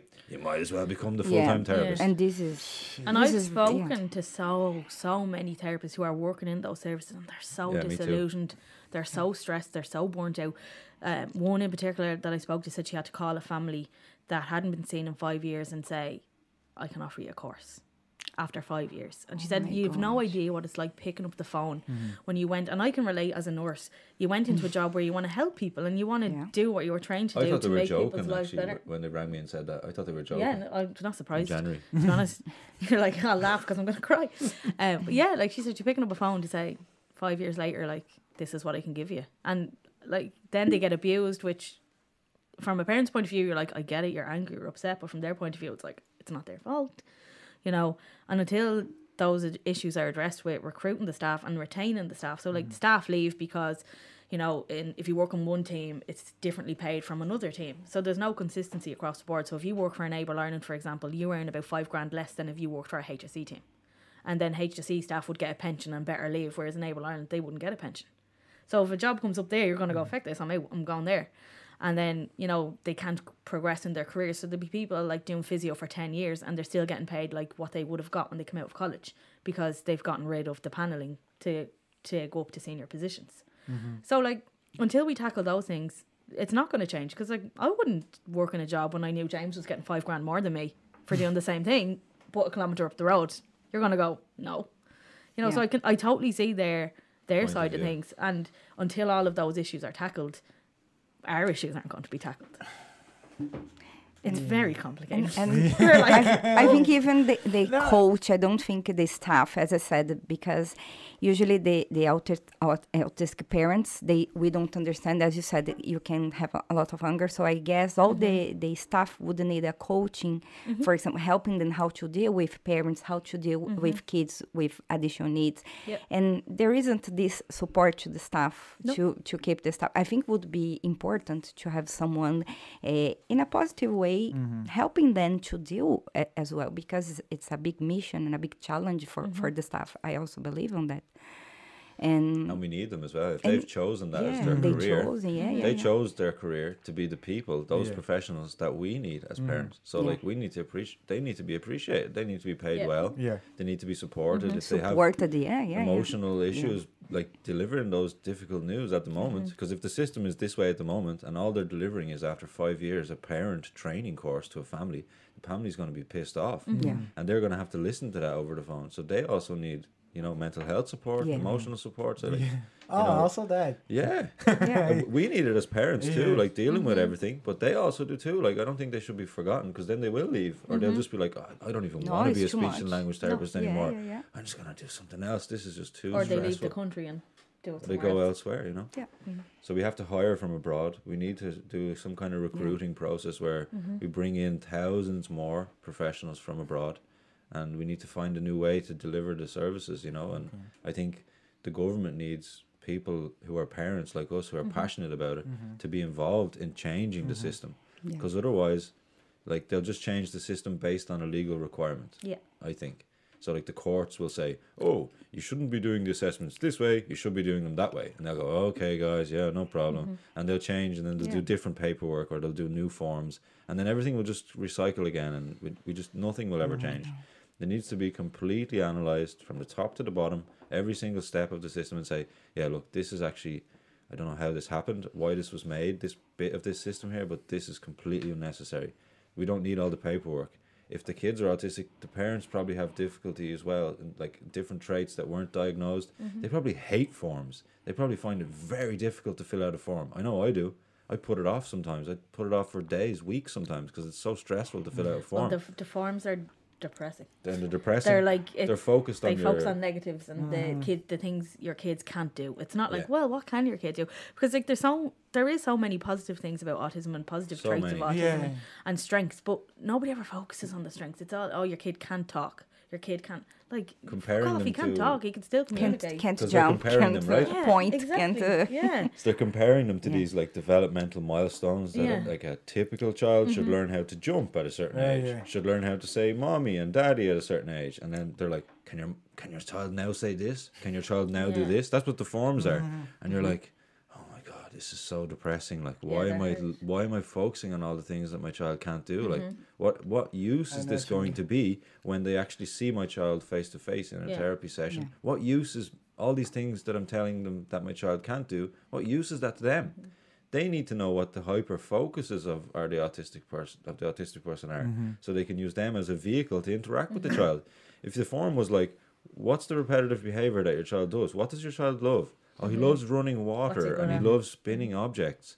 Okay, great, thank you. Just one question. The form could just be one question. Yeah. And then whenever they get them in the room, Yeah. they already have spinning toys, they already have flashy lights, and they already have running water. And then all of a sudden, the child wants to be in the therapy Mm-hmm. session, and the therapist can sit down, and in forty-five minutes, they could have a lot of progress with the child and And the thing is, like, I would be, well, Right? not me, Am but right? my, yeah, you're right, 100% right. My son would be, he's eight, so he's diagnosed six years. So we're six years on this Merry-go-round. journey. Journey. Um, and like, we've been doing private therapies with him for six years. And sitting here, like, my son would have been like James's son. Um, he didn't speak. And that was the first flag for us, was that we were like, oh, he's not talking, that's odd. Um, and I would have um, family members who are autistic. So when he didn't talk, it was kind of like, mm, okay, that that might be an issue. So I would have had a little bit, not a lot, a little bit, um, and that was the first flag. My son, if it was left to the HSE, he still wouldn't be talking. If it wa- if, I, if that's all I had to depend on, mm-hmm. he wouldn't be talking. So for me, I know therapies work. Like I know speech and language works. Mm-hmm. I remember vividly the first time he ever said, "Night, ma'am." I was like, "Don't move." It was like statue in the door going, "What just happened?" Or like, How you did do. it feel? Yeah. Yeah, yeah. How did How it does it feel? I can't describe it. I'll probably sob if I start thinking about it now, to be honest, because you long for those words, and you should. I know you shouldn't. I know you should appreciate the, the way your child communicates once they're communicating, but you do. You long for those words, and I, I'd be a liar if I sat here and said I didn't. I didn't long for them. I'd be a liar. I'd be a hypocrite. I did. I did long for them. I longed for him to be like, "Love you, mom," whatever. And I remember vividly any time at like his first few, and the therapies work. He did speech and language for years, all privately. Uh, doesn't need it anymore. He doesn't do speech and language anymore. He's eight now. Um, he does OT and he does play therapy, and they work. And that's the is work, yeah. when you're seeing the results, and like we're lucky enough that I have parents that will be like, give us a dig out because obviously I'm not working. My husband's a mechanic, so wages aren't massively high. Um, but we are just lucky that we're in a position where our parents are like slide you a bit of cash for the service.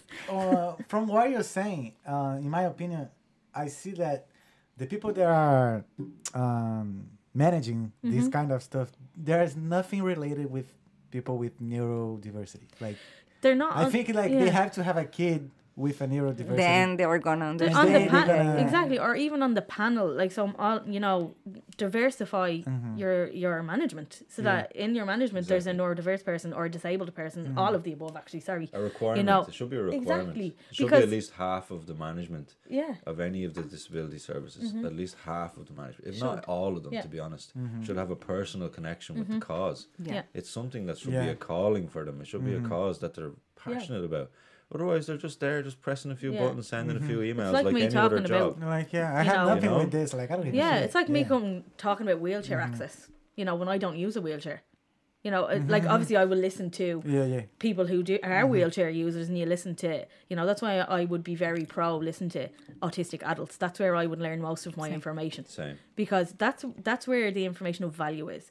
A book can tell you so much, but Mm-hmm. an autistic person who writes a book can tell you a hell of a lot more. Mm-hmm. You know, so Tem- that's where you should be Temple getting. Grandin and all those people. Yeah, like, that's where you should be getting. And Instagram is like, as much as I have a love hate relationship with social media, Instagram is flooded with autistic, like actually autistic. If you just search that hashtag actually mm-hmm. autistic, you will get tons of advocates who are actually autistic. Mm-hmm. And that's where you learn the most because they you can't understand what it's like to be in on the inside of an autistic body when X, Y, or Z is happening. But they can give you an insight into that. Mm-hmm. And all we need to do is listen.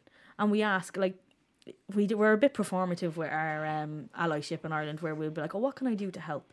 And then we'll do it on Autism Day. So I guarantee you, tomorrow Anne Rabbitte's not going to be posting shit about autism. Like I can guarantee you, she's going to be like, "Okay, all right, done." Your man Ticked. Roderick O'Gorman didn't even post anything. Don't, don't even get me He started didn't even post anything today. Yeah. He's supposed to be the head minister of Who? Ch- Roderick Roderick. O'Gorman. Ah, yeah, I talked to him Yeah. yesterday. Yeah, but he didn't post Yeah, anything today, yeah, like yeah, on yeah. his social media. He Yeah, posted yeah. something else about school or whatever. But I suppose at least he wasn't doing the performative thing of, "Oh, I'll stick it up on World Autism Day and then forget about yeah, it tomorrow." because he So probably doesn't even know much about it. you No, know? Yeah. yeah. and that's You the know. problem is we're very performative as in we'll do it. It's like Black Lives Matter. We did it for a while and now everybody seems to have forgotten when it's not an issue that's gone away. Yeah. It's just like it's not cool Yeah. now. Or it's not trendy. No, I heard a, a, a autistic lady saying that April is the month of uh, tourist uh, people that are like tourists. Mm-hmm. They they oh everyone is caring about us, but then in May, boom, Yeah, everyone gone. it's gone. Yeah. So anyway, what I was talking to Roderick O'Gorman yesterday. Mm-hmm. So the communication with him started because I live in Dublin 15. So I raised to him, okay, I'm in this position. I, I have twins. I So am. a- because because he's Yeah. a TD as well as a minister. So a TD in the government is like um, in Brazil would be like a let's say like a deputado federal Mhm. for like Yeah. one region. Okay. So he's also a deputado for region for West Dublin, Okay. but he's also minister for children, disabilities, inclusion, youth, and something Wow. else. It's like a lot Disability of a lot of titles. but- integration. I so he's got like two responsibilities. He's got to keep the people happy who live in Dublin West, and he's also got to do the ministerial Is he you happy, responsibilities. So when she emails, no, him- not really. no, I'm just saying why she engaged, why he engaged with her, and for Yeah. example didn't engage with me Exactly. Okay. Yeah. because she said We're I not going to vote in, for him. Dublin I lived in Dublin 15, so the Yeah. the recep or not the receptor, the secretary was like, "Oh, Yeah. constituent. The word Mm-hmm. is constituent. It means you're a voter from this part of Yeah, she'll vote for him. you're from my side of the We city. can't. Yeah. Yeah, we you're can't from bring my him side back. of the city. So Yeah. now W fifteen. You see, W. You know who contact if you have any problem. No? There W. you just go. beside here. No, oh, yeah, they will, they will engage. we have Yeah. double 15. They will engage though. Well, If yeah, but did you get your copy and paste? Tell us. What did you get? Yeah. I need no, to no. know. Sorry, No, I no. just wanted to tell you, Yeah. tell them why she got his ear and I, I didn't, for example, because she He's lives in- upset with him. I wanted to talk to the guy as well and put him, No, sure. ask him questions. You know what I mean? I like asking these guys questions because they will engage. Mm-hmm. They will engage. You know, if you have Yeah. ever have a problem with something here and you look up who's my local TD Okay. and Yeah. find the f- there's like a few because there's all the different parties Mm-hmm. and talk to them, they'll engage with you and you'll say like, oh, there's some problem here with whatever on the street or whatever, and they'll be like, okay, let's contact the guards and let's. They'll engage with you. You know what I mean? Yeah, So- engage, but let's see if they. It, anyway, We we so have to he, pay for this. yeah, he was Sorry for offering. that. Uh, no, so he, no, so he gets voted back in and he gets his yeah. Ah, okay. Well, I'm cynical. James is still a bit of idealism, I think, going on in there. I, I'm, I I'm past there, man. I try. I try. So anyway, he was offering like Zoom meetings with. I- saw a post of him saying, "Oh, I'm I'm I'm free to speak with everyone who lives in Dublin 15 about your issues," and he would talk through Zoom. Then I said, "Okay, I'm gonna send an email about my case." Then I said, "I- "I'm Jacqueline. I have uh, three kids. Uh, one studies in Pelletstown Educate Together. There was also issues with the school. They took years to build, and now finally they're building the school. And I have been waiting for more than one year for early intervention, and I haven't haven't heard from them. And I think when you have a kid with autism, you should start the therapies immediately, you know, because as we were saying, um, they need a different approach. So I need the support, me, mom, and also uh, therapists with me. And then he, we, we met. I raised to him why I wasn't having therapies, and I, I couldn't believe it was true because I am in a European country and living for, uh, waiting for one year. So he said he would talk to Anne Rabbitte to see what he could do for me. And then he got back, he got back to me, and he said about the.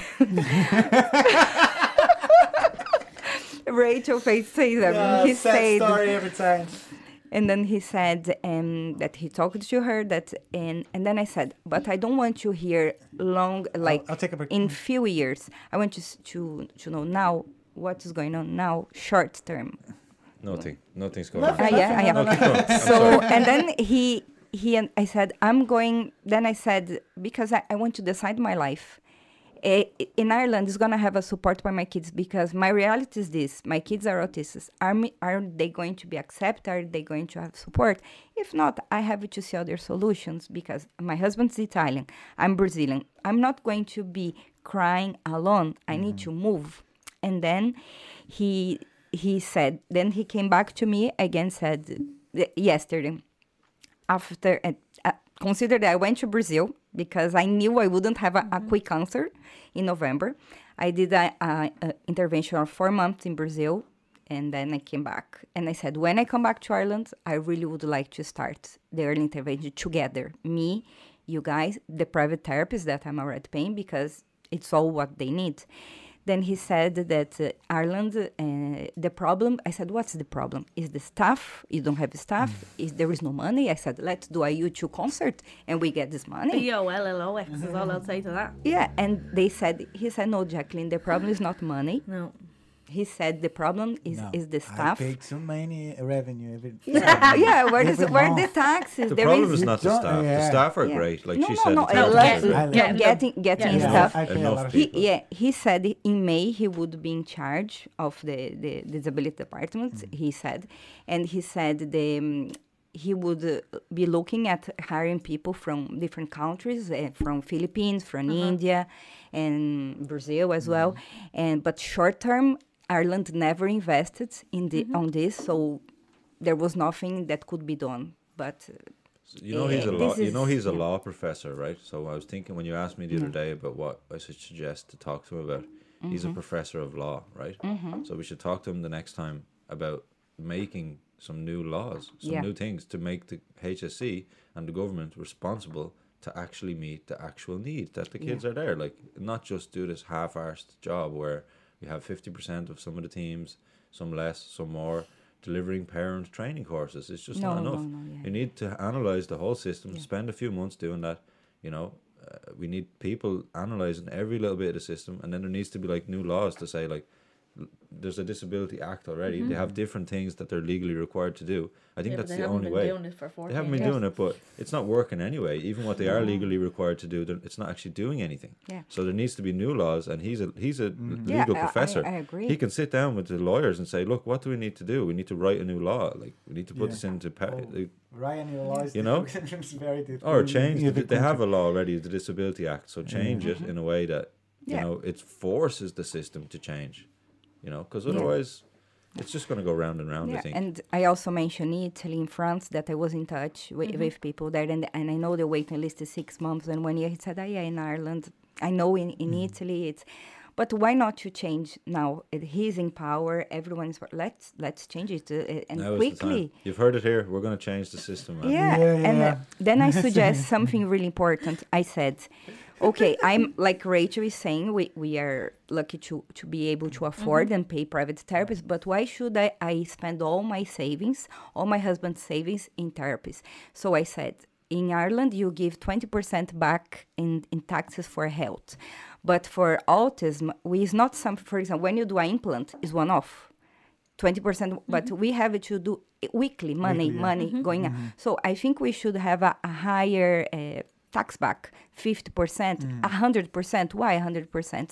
Because the state doesn't give anything, zero. So I believe we should have the right of having a higher tax Yeah, back tax in back. health. He said yes. And he told he me no. He told me to write to the minister of finance. Mm. That is, I don't really know. I don't know form- his name. His name. He said. Another He said form to fill. he, he said write to me a briefly mail speaking about this, this It's worth idea it. It's worth and it. then it he se- said it might it to like the it's not worth it, yeah. but it is no no i will write I told We you i'm gonna write this mail because i said it's like i'm gonna reinvest 20% back in my account i'm reinvesting my son mm-hmm. until he is fine until he's better until he but mm-hmm. it's really we need support. If you can't give give us our money back that we spend that reinvest on them until they are fine. But something can be done. You can't i think it's just we can't accept no there is no support. Sorry jacqueline. I'm sorry for no no i don't want this. I want a solution whatever it comes mm-hmm. from solution That's Yeah. why we no protest. yeah Jacqueline. let's go Guys, let's take a break. yeah Yeah, for to to go to the toilet. and He's like, some- my brain needs yeah, a break, yeah, man. yeah. Just uh, guys, uh, Five minutes. Yeah, we're gonna have one minute, not five minutes, because people are gonna go away One- with one five minutes. Uh, We're just gonna have one minute break, and we return with the questions and messages from you. So if you have any questions still, so just put it there on the live uh, on the live chat, and we return in one minute with the ans- questions and answers. So see you in one, two, three. That's how my son feels. So eh? now you have to include I'm getting the Yeah. autistic perspective here. I'm like, huh? We, we're back. Yeah, we're back, guys. Thank you so much for stay with us until now. So we're gonna we're gonna return with the message that you send on our live chat. So yeah, are you guys happy? Yeah, yeah Yeah, yeah. Yeah, thanks, man. it's a Thanks for having us. like yeah. letting go yeah. letting go So, uh, Tatiane Poveda, podologista. Bom dia, meu povo. Good morning, my people. What she said, she said in Portuguese. Tá. Um, Empathy 79. Yeah, man. If anyone is in, interested in reading a book, I highly recommend The Reason I Jump Oh, it's brilliant. by author Naoki Ha- Higashida. The inner voice of a 13 years old boy with mm-hmm. autism. Yeah, So, The Reason I Jump. yeah, it's really good. Yeah. And I think they've. I'm nearly sure they've made it into a show. There's Okay. like, yeah, it, Yeah, but Dave it's was telling me to- subtitled. I'm yeah. really sure it's subtitled. It's really good. That's Dave, this friend. of mine. He was telling me today as well to talk about the book, and I said you should recommend it. Yeah, it's a really good I book. haven't read the book yet. Yeah, So- you, ju- you recommend the ne- NeuroTribes. Who? NeuroTribes Yeah, was NeuroTribes. one, but yeah, there's a lot. There's a lot of things. So We- many. There's so many books and stuff. Once you start, if you do become interested in it, you're gonna come across. Loads Mm. But of- there's a like a Bible book of autism. No. No. no, there's no. not.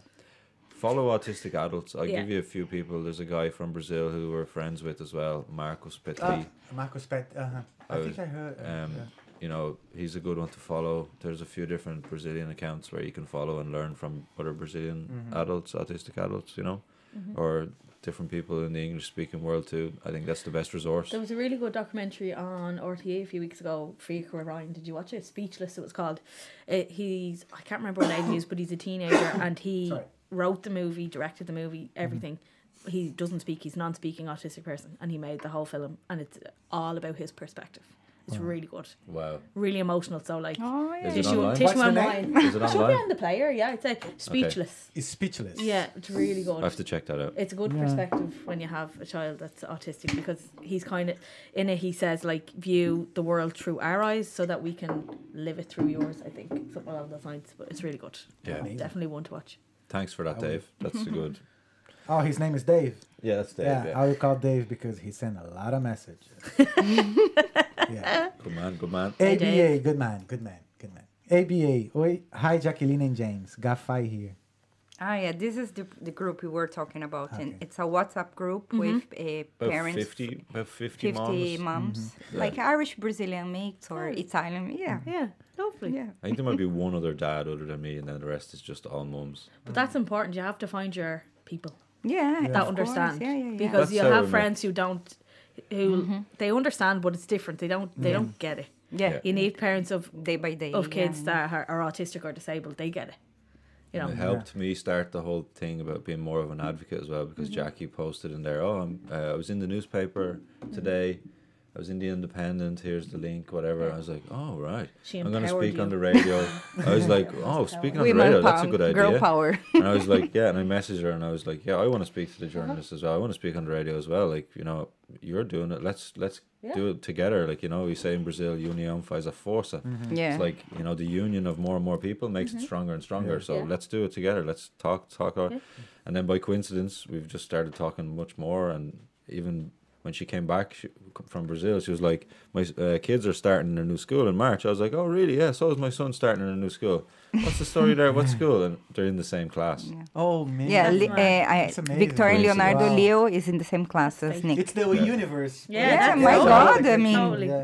That's yeah, no, no, no. And uh, yesterday I was there and I was p- picking up Nick, and uh, her son was there, and he was like, uh, yeah. s- a lot of autistic kids will have difficulty like waiting because they don't Yeah. find they find it difficult to like differentiate between like right now and not right now. Mm-hmm. So like everyone else was leaving, and Leo, like her son, was like watching everybody leaving. So he was like, "I'm going as well." He didn't even have his shoes on, bless him. he was like trying to, he was trying to like run out the door to find his mom and dad, you know. And the teacher was like trying to push him back in, and he was getting all distressed, like. And it was nice because I knew him, so mm-hmm. Mm-hmm. I said to her like, I was like, "Okay, it's okay. Let me just calm him down." Like, and he came over and I gave him a big hug and all, and I was like, "It's all right, Leo. Like your mom and dad's coming. Just chill," you know. I said in Portuguese, you know, and then he calmed down a little bit, like. Wow. So. it's- Thanks, James. it's nice. it's nice now that it takes we, a village the that's connection, saying you know? for a reason it's nice to have the connection with the other parents as well. And I mm-hmm. try to I try to speak to the other parents when I'm there as well to try and build that thing because I think mm-hmm. like just try and try not to go off on another tangent, but like I think things have not changed too much as well. Like one of the questions you asked was like, why is it only now that they're da, da, da? Mm-hmm. because like it's really difficult being a, ch- a parent of a child with special needs of any kind. Mm-hmm. Physical mm-hmm. disability Yeah. neurodiversity anything. It takes up a lot more of your time than it does when you're a, ch- a parent of a typical child that does not need as much of your attention let's say. So a lot of us are burnt out.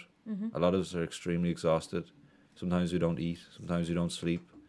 We don't have so much time to network or to you know To have a be out with social our life, friends yeah. anymore so Yeah. much so and it would be and good you if get excluded i find from We the get social life as excluded. Oh yeah. Uh, you- the good you friends stick you around. cancel and the good people- friends stick Oh, around. like Dave is a good friend because. Yeah. Dave is always messaging me and like asking me how I'm doing and everything. Like he's a, one Mm-hmm. of the good friends, and there's there's a few of them, but they're not all not all like that. I'm not Mm-hmm. judging everybody, but you know some people understand that, Yeah. that you're what you're going through. Like you know you love your kid unconditionally, and he's your pride and joy, but you know you're having a hard time Mm-hmm. in life sometimes. There's going to be days where you know I'm not at my best form, you know. So it's good to have friends that are there as well, and that like that, and that's why I always talk to the other parents as Mm-hmm. much as I can because we understand each other that we're we're all in the same kind of boat, you know. Which other parents Yeah, yeah, won't yeah. always Yeah. understand. They'll just that's be the like, one good thing with the courses even though you're like another course Yeah, yeah, you do meet parents network, and that yeah, is yeah, yeah, that's the key is you meet people that you'll still talk to in years yeah. Yeah. And I think together we can invoke change eventually. Like if we I keep feel on like pressing there's a We'll have to start a change in the air. political party or something. We'll have to start a new political party of the parents of children with special flung out of the needs. Dáil in about Well, let's start seconds with Talkando party. yeah, good idea. Yeah. We will, we will. No, pe- put me out of this, guys. Politician, no, not me. Oh, not no, it's not for me. but I support you. But what I'm saying is, we'll do whatever it takes. So Oh, yeah. if that has to be the case, we'll do whatever it takes, or we'll start yeah, an of course. organization and we'll Mhm. get all together and we'll get enough parents together that we're going to force the things to change. We're not going to Mhm. just sit aside and No, Let- yeah, you let can't them assume. Oh, send us some letters to, and yeah. you know send us a few Yeah. emails and then we're going to say, "Oh, I give up." We're not giving up. So no, no. tough shit. Things are going to have to change because Yeah, we're not going to stop. Like she said earlier, like she's on a warpath, man. Like you can't stop a parent on a warpath, man. No. A parent with passion, Yeah. fire in her belly, you can't stop her. you know? Yeah, Yeah, yeah, that's no, it. Rachel is great. Uh, every day I, is I clap my hands on, on at home. Dear Rachel, you are great. Rachel. Yeah. so I just want to say something that I think would be important. Like I inter- since it's the International Day for Autism, why not an international standard for early intervention? Mm-hmm. That in mm-hmm. any country there is the same approach, that everyone knows how to do. That there is uh, also the children has the right to have therapies. I think the eh, what you're talking about is Yeah. a thing, as in the UNCRPD, which is a United Nations um, convention. Yeah. The problem being we signed it in 2018, but we haven't um, signed the optional protocol into law. So right now we're committed to giving all the things you're saying, Yeah. but when we don't, there's no comeback. So if they sign that into law, the optional protocol, me, you, and James could go to the UN directly and say Ireland is failing our children on this level. So that's what we So need Roderick, to push. that's what Roderick. That's what to hear. Roderick needs to push is the Yeah. optional protocol. Yeah, Get it signed in because then it's- they're Yeah, it's, it's like it's a right. It's mm-hmm. not a favor. I don't mm-hmm. think yeah. anyone is doing a favor for, for our kids. Is is the right? And other countries as Brazil, I think we we, uh, we are doing a lot. Even mm-hmm. in Brazil, people don't think we are ahead. I think, and I think Ireland as a European country should First do world. the same. Because why in Italy or in France or in in the UK, Yeah. some things are happening and here not. I don't think we have to be behind. And w- so let's ask for for uh, please sign this protocol, no, Yeah. as soon as possible. So uh, because w- w- why children? Because at this moment we are in, in disadvantage, no, mm-hmm. like Yeah. comparing to to other kids. So I think this should stop and everyone. Otherwise, have- we're all yeah. going to have to move to a different country. like. Yeah, and and this is this is the thing. and you're going to lose 20,000 families. government. If you want to lose 20,000 families who pay tax, who live here and, you know, Yeah. earn here, live here, spend money here, you know, that's what's going to happen. Because if we don't change in the next few years, I'm Yeah. pretty sure a lot of them are going to move. Yeah, because we we are forced to move, or or, and then I think another important thing is that there is a lot of uh, people coming from different countries to start a, a life here, and and when we are starting our life, having a job in Facebook, Google, all these companies that are here, uh, we don't know that when we need we need health that we are gonna face that, and this is they sh- they should consider that that uh, in the sense that you are ca- calling companies to come you are calling uh, families to start a life here and you are not providing the basics that's the health service. So we feel a bit trick tricked. Like when we paid taxes for 10 years and uh, when is our time to having it a bit back for our sons that has a, a approved uh, uh, spe- uh, additional need? There isn't and we are alone. So i think this is this shouldn't be uh, experienced by anyone. No. hmm Spot on. Yeah, we still have a lot of things to to Yeah, to face. face. Yeah. So, um, Dave, uh, Brian Collins, hi team. Ah, Brian! Yeah. and Well, Ma- I remember Irish CrossFit or be a champion for your child. Did you watch that one? No. Brian, Brian's awesome. Hey, Brian. Hey, Brian. Hey Brian. Hope you're still here. How's it going? oh, Marcos. Oh, Pet. Uh, Marcos Petry hi- saying Oh, hi Marcos. guys. hey, Yeah, Marcos. Dave, your friend Dave. Irish families under stress, planning for the future of aus- au- autistic person. Another book that might help. Brian says, uh, Autism Revolution is a great book too. Okay. Haven't Yeah. heard of that one. I'll give it a go. Yeah. So now let me see here. Marcos Petry.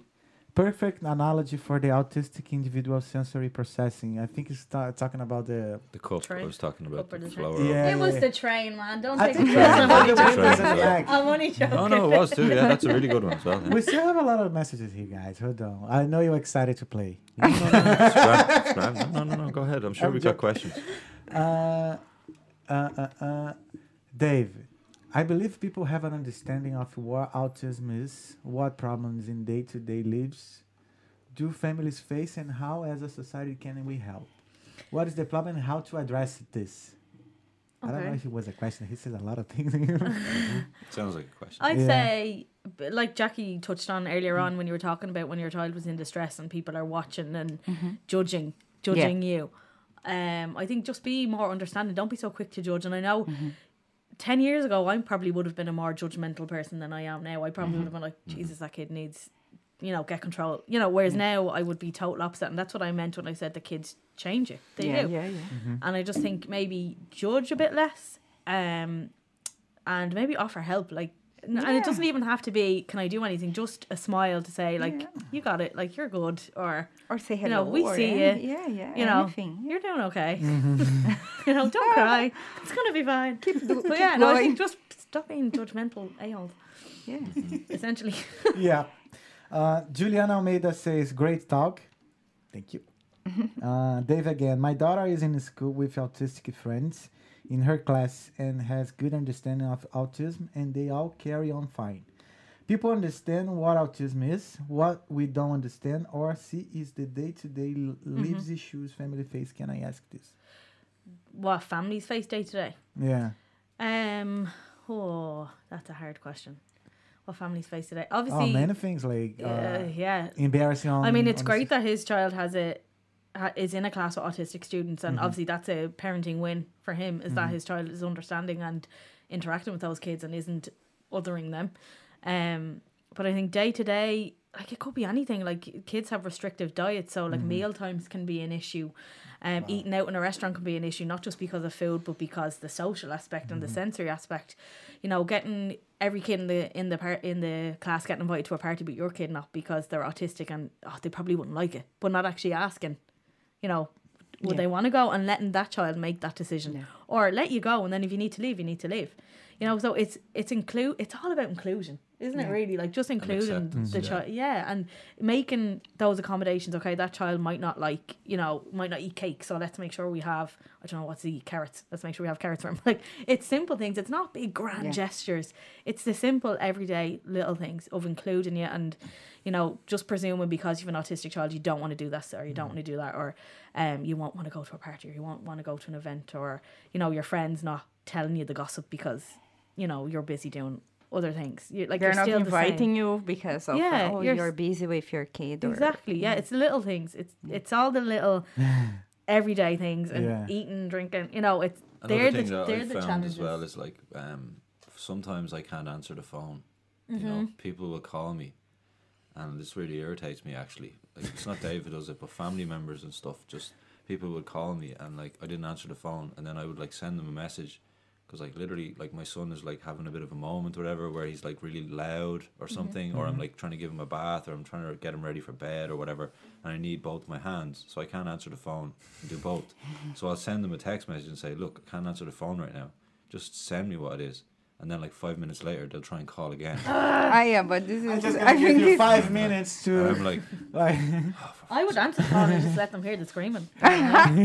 you know, this really pisses me off. But like, Yeah. I guess that's like an, a roundabout way of saying just kind of like understand that mm-hmm. sometimes it should be okay for me to not, you Yeah. know, be available or like if mm-hmm. you've invited me to a, a mm-hmm. thing that's going to happen. It should be okay. It should be. You should understand that it's sometimes I might just not show up, or I might last minute cancel and say, "Look, I'm sorry, we're not going to go because there's something else that's going on." I shouldn't even have to go into the details. To be Yeah. honest, Yeah, yeah. it should just be okay. Mm-hmm. I And to just- keep that- inviting you anyway.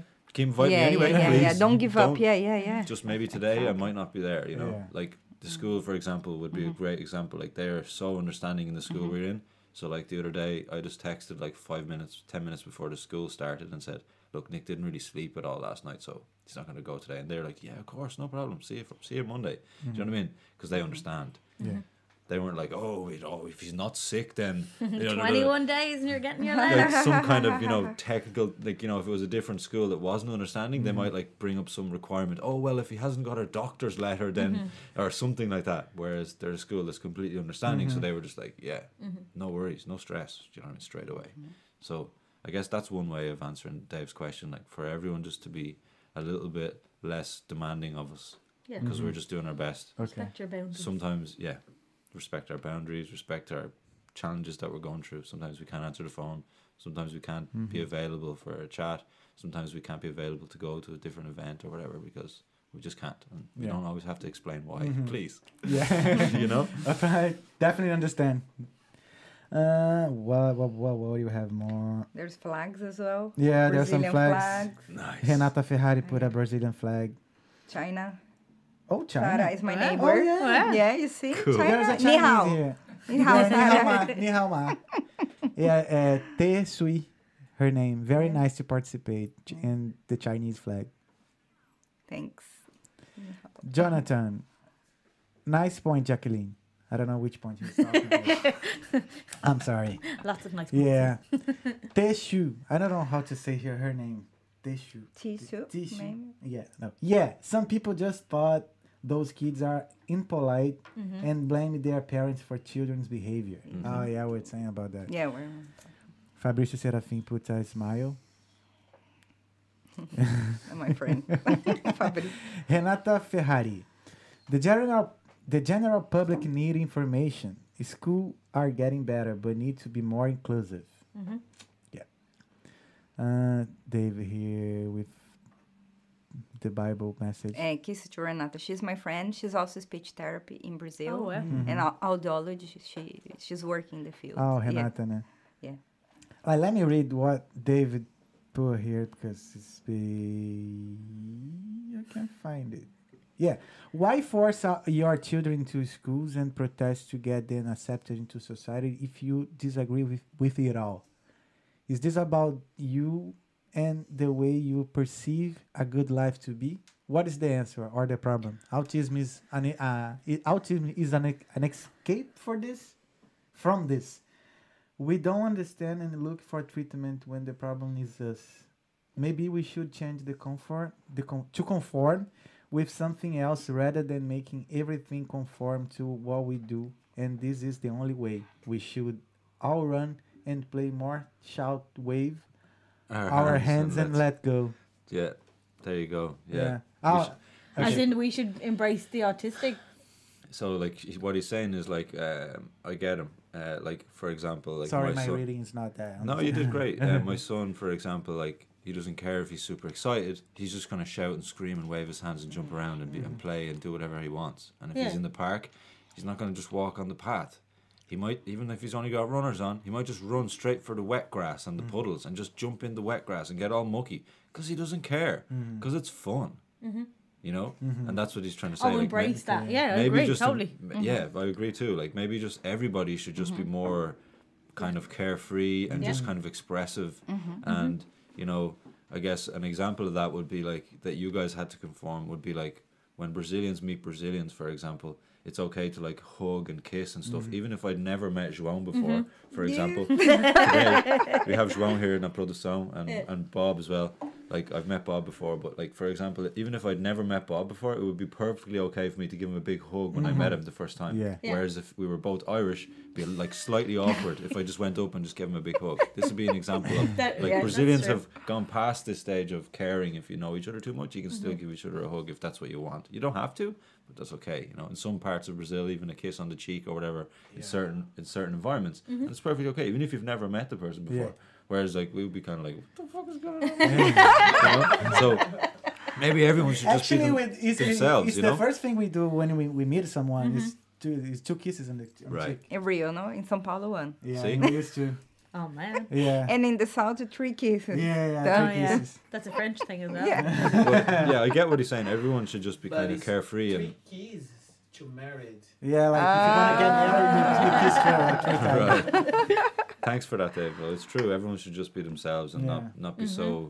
Politically correct all the time. You know, as long as you're not offending people, Mm-hmm. why not jump in a wet puddle one day when you're just walking in your runners if you feel like doing that, like my son does. You know, and people will be like, "Oh, he's all getting wet," and I- I'm the to- opposite as a parent. I'm like, "Jump in the puddle, Same. man! Come on, just get wet. We'll change when you get home. It's fine." You know. Yeah. But you see, in the preschool my, my children were attending, it was uh, okay to do that. We used to bring even clothes for, for that, and, and they, they have this concept that they could get dirt. They said they would arrive really Yeah. dirt at home. But So- happy. Yeah, and Yeah. happy, Yeah, and so Ah. Ah, Pinheiro região. Pinheirinho região. Que bacana. She- He said, that's nice. Thanks, man. Yeah. Thanks. Thanks, Pinheirinho. Uh, Jonathan, he put some Brazilian flags. Nice. Renata Ferrari. And that's early, okay. There's there. Then that's early intervention. The system's complete and broken. Shocking. Yeah. Yeah. Dun, dun, dun, David, Dave, oh, the last two. Nicole Staff.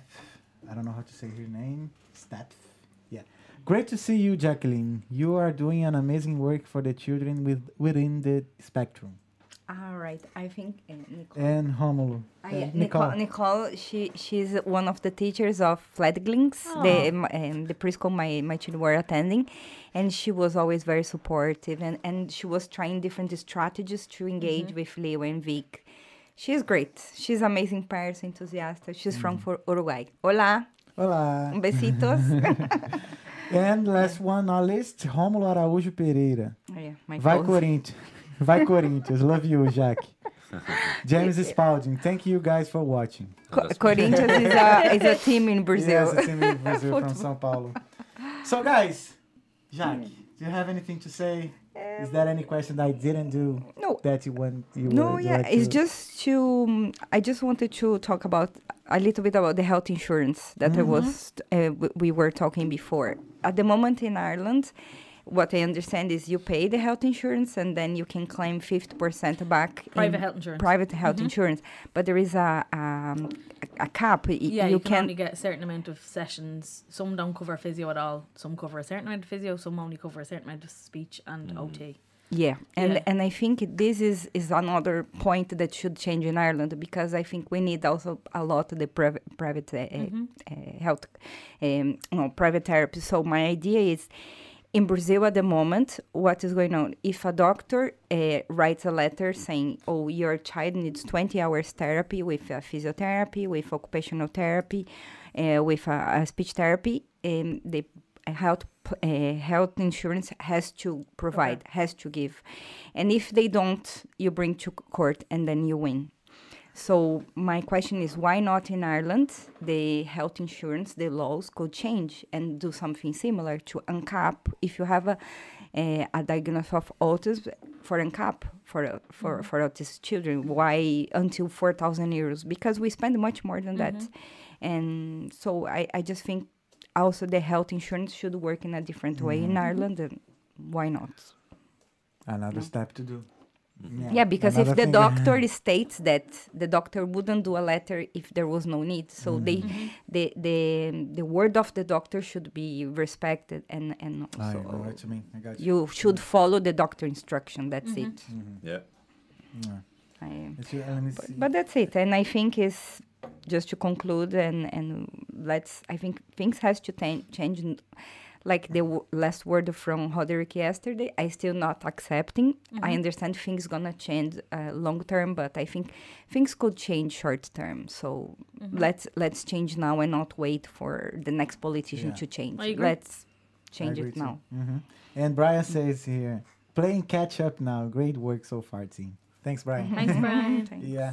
Ah, he's so, still here. Come on, Rachel, is there any question I didn't do that you want to answer? Um, I don't think so. I suppose what I'd want to just drive home is that autism is not a tragedy. Mm-hmm. That autistic people are fantastic if you just get to know them, and if you are accepting of them, and if you make accommodations and just learn, like you would with anyone that you meet, what Mm-hmm. they like, what they don't like, and accept it. Don't think, you know, you hear a lot of oh they're. When I tell, especially about my son, when I say he's autistic, a lot of people go, "Oh, he must be mild," and I'm like, "Fuck off!"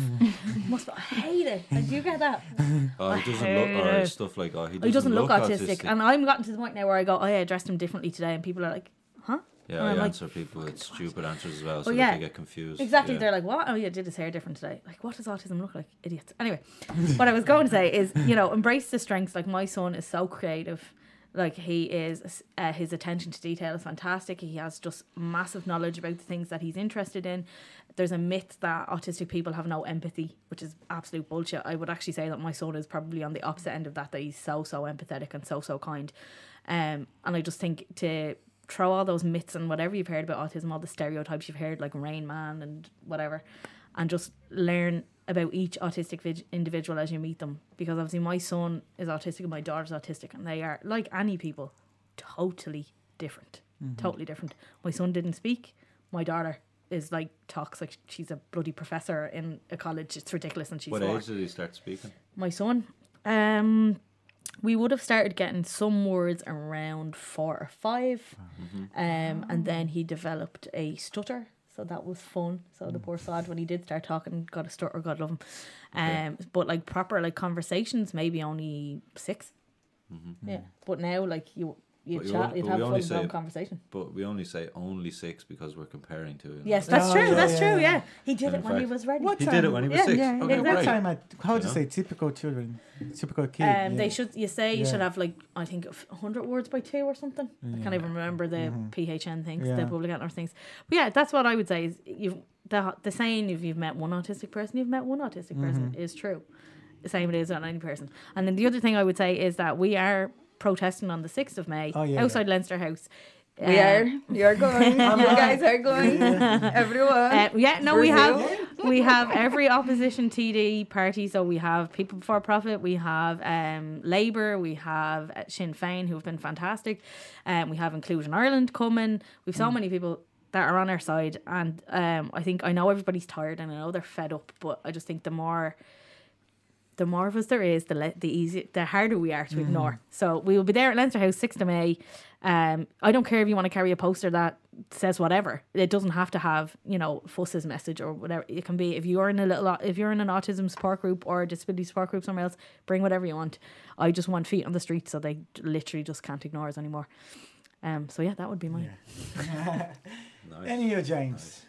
Let, Yeah, I second everything that the guys are saying. Yeah, yeah. Um, I would say like you know, the same thing that Rachel just said. Like kind of just you know accept people whether they're autistic or not. Really, just as being individuals, and I mean just as kind of overall like as society. I guess we just need to be um, aware and, and accepting of of everybody and everybody's struggles as well. You know, like uh, and not kind of get dragged dragged into let's say like groupthink you know like that's why we have for example um this idea of like autism or other conditions as like something bad mm-hmm. is because of what I would what I would call groupthink. Mm-hmm. So instead of people thinking individually and critically about things, we tend to just learn from what other people say about stuff and mm-hmm. we just attach it to our own belief system. Whereas if we really thought about it, like really detailed and really cared enough to think just for even just a couple of seconds, might realize that okay, you know, that's what everyone else thinks about that is not actually correct. You know, mm. so maybe my lesson would be for everyone to think for themselves and actually realize that you know there's more wars going on than just the war in, with Russia and Ukraine, for example. Mm-hmm. Why is everybody suddenly just supportive of one mm-hmm. yeah. people's plight when there's you know Yemen, Somalia, mm-hmm. I Syria, know what you mean, yeah. Afghanistan, Iraq. You know, like and when I met a guy last night who was making my falafel, he's from Iraq, and I, like I asked him where was he from. He said, "Oh, I'm from Iraq," and I said, "Well, I stand with you as well because I know your people have been through loads of stuff." Mm-hmm. I think as a society we should just be more kind to each other and just understand that Mm-hmm. a lot of people have troubles and, and difficult difficulties, you know, and Yeah, yeah. depression or you know maybe some difficulties financially or whatever. Like last night, I was walking to my car and there was a random stranger walking and she was crying, and I just stopped her and I said, "Well, what's what's going on?" Like, and she said, "Oh, I came from Canada today, and my bank card was frozen. The bank thought I was being like a victim of fraud." So I couldn't get into my hostel, and now I'm outside. I've been walking around for four hours asking people. I've lost my voice, asking people for help, and nobody's helping me because they think I'm homeless. I'm from Canada. I just got here, and I, I can't mm-hmm. even get into my hostel. This was like half past eleven at night. It was raining and it was cold. Mm-hmm. So And if I was, was, an, one degree. if I was an inconsiderate Yeah. person, I'd just be like, "Yeah, sorry, I can't help," and just walk straight to my car and just go home. But no, because like I was talking about earlier, because I've been abroad, because I've lived in countries where you know people to provide for their families in Brazil, they don't have social welfare. Mm-hmm. They go and they buy a bunch of ice pops for twenty quid. They put them in a cooler box and they go on the bus mm-hmm. and they sell them and they make fifty quid. Mm-hmm. And then they go back again and they buy another box of twenty quid worth of ice pops. And they go back to the bus again and they spend eight hours doing that to make a hundred quid to go home and put food on the table. So I know I've seen, I've, I've, I've breathed that suffering as well. And I've been through hard times over there myself. So mm-hmm. I couldn't ignore somebody when they tell me that. Mm-hmm. Whereas many people did. She said she was 20, she spent the last four hours walking around asking people and nobody was helping her. So what did I do? I took my tips from the gig. I had some cash in my pocket. I was like, how much, how much did you need to clear the balance? Because she'd already paid a deposit in the mm-hmm. hostel. and she said, "Oh, I only need 19 euros." I said, "Right, let's go." Oh my So- That's it. So I it's thought you were going to say 10 hundreds. yeah, she was gonna sleep outside. bucks. She was gonna sleep somewhere outside, jet lagged. She'd taken three flights to get here, and like My I was like, "No, jump in the car." And my car was like right there, so I drove to the hostel and paid the hostel, and then she went. You know, just be kind, be be more considerate mm. and kind of other people. You can't help everybody, okay? A couple of course. homeless people had asked me for a change on the way to my car as well. We have a lot of problems in society, but you know, be considerate of other people and their challenges and their mm-hmm. problems, and if you can help, why not? Yeah. You know, maybe if you have a day off someday and you don't have anything to do, if you know somebody that might be going through some hard times, why not call them? Why not knock on their door and say, you know, I don't know, an elderly person who lives alone or somebody who needs help. Just go and say, hey, it's me, Talis. I'm your neighbor. You know, I know you live alone. You know, do you need any help with anything? Do you want me to go to the shop for you or I don't know. I just think people in general could be more considerate of others. You know, and that's an example. If that lady was walking around for four hours society needs to wake the fuck up, man. You know, we, why was she walking around for four hours asking people for help? Mhm. She didn't look like she was a drug addict. Why were people assuming that? Just because she was asking for help. Mhm. And people are so used to people asking for them help who look like drug addicts. So they were assuming that's what she was. but She Mhm. wasn't. Yeah.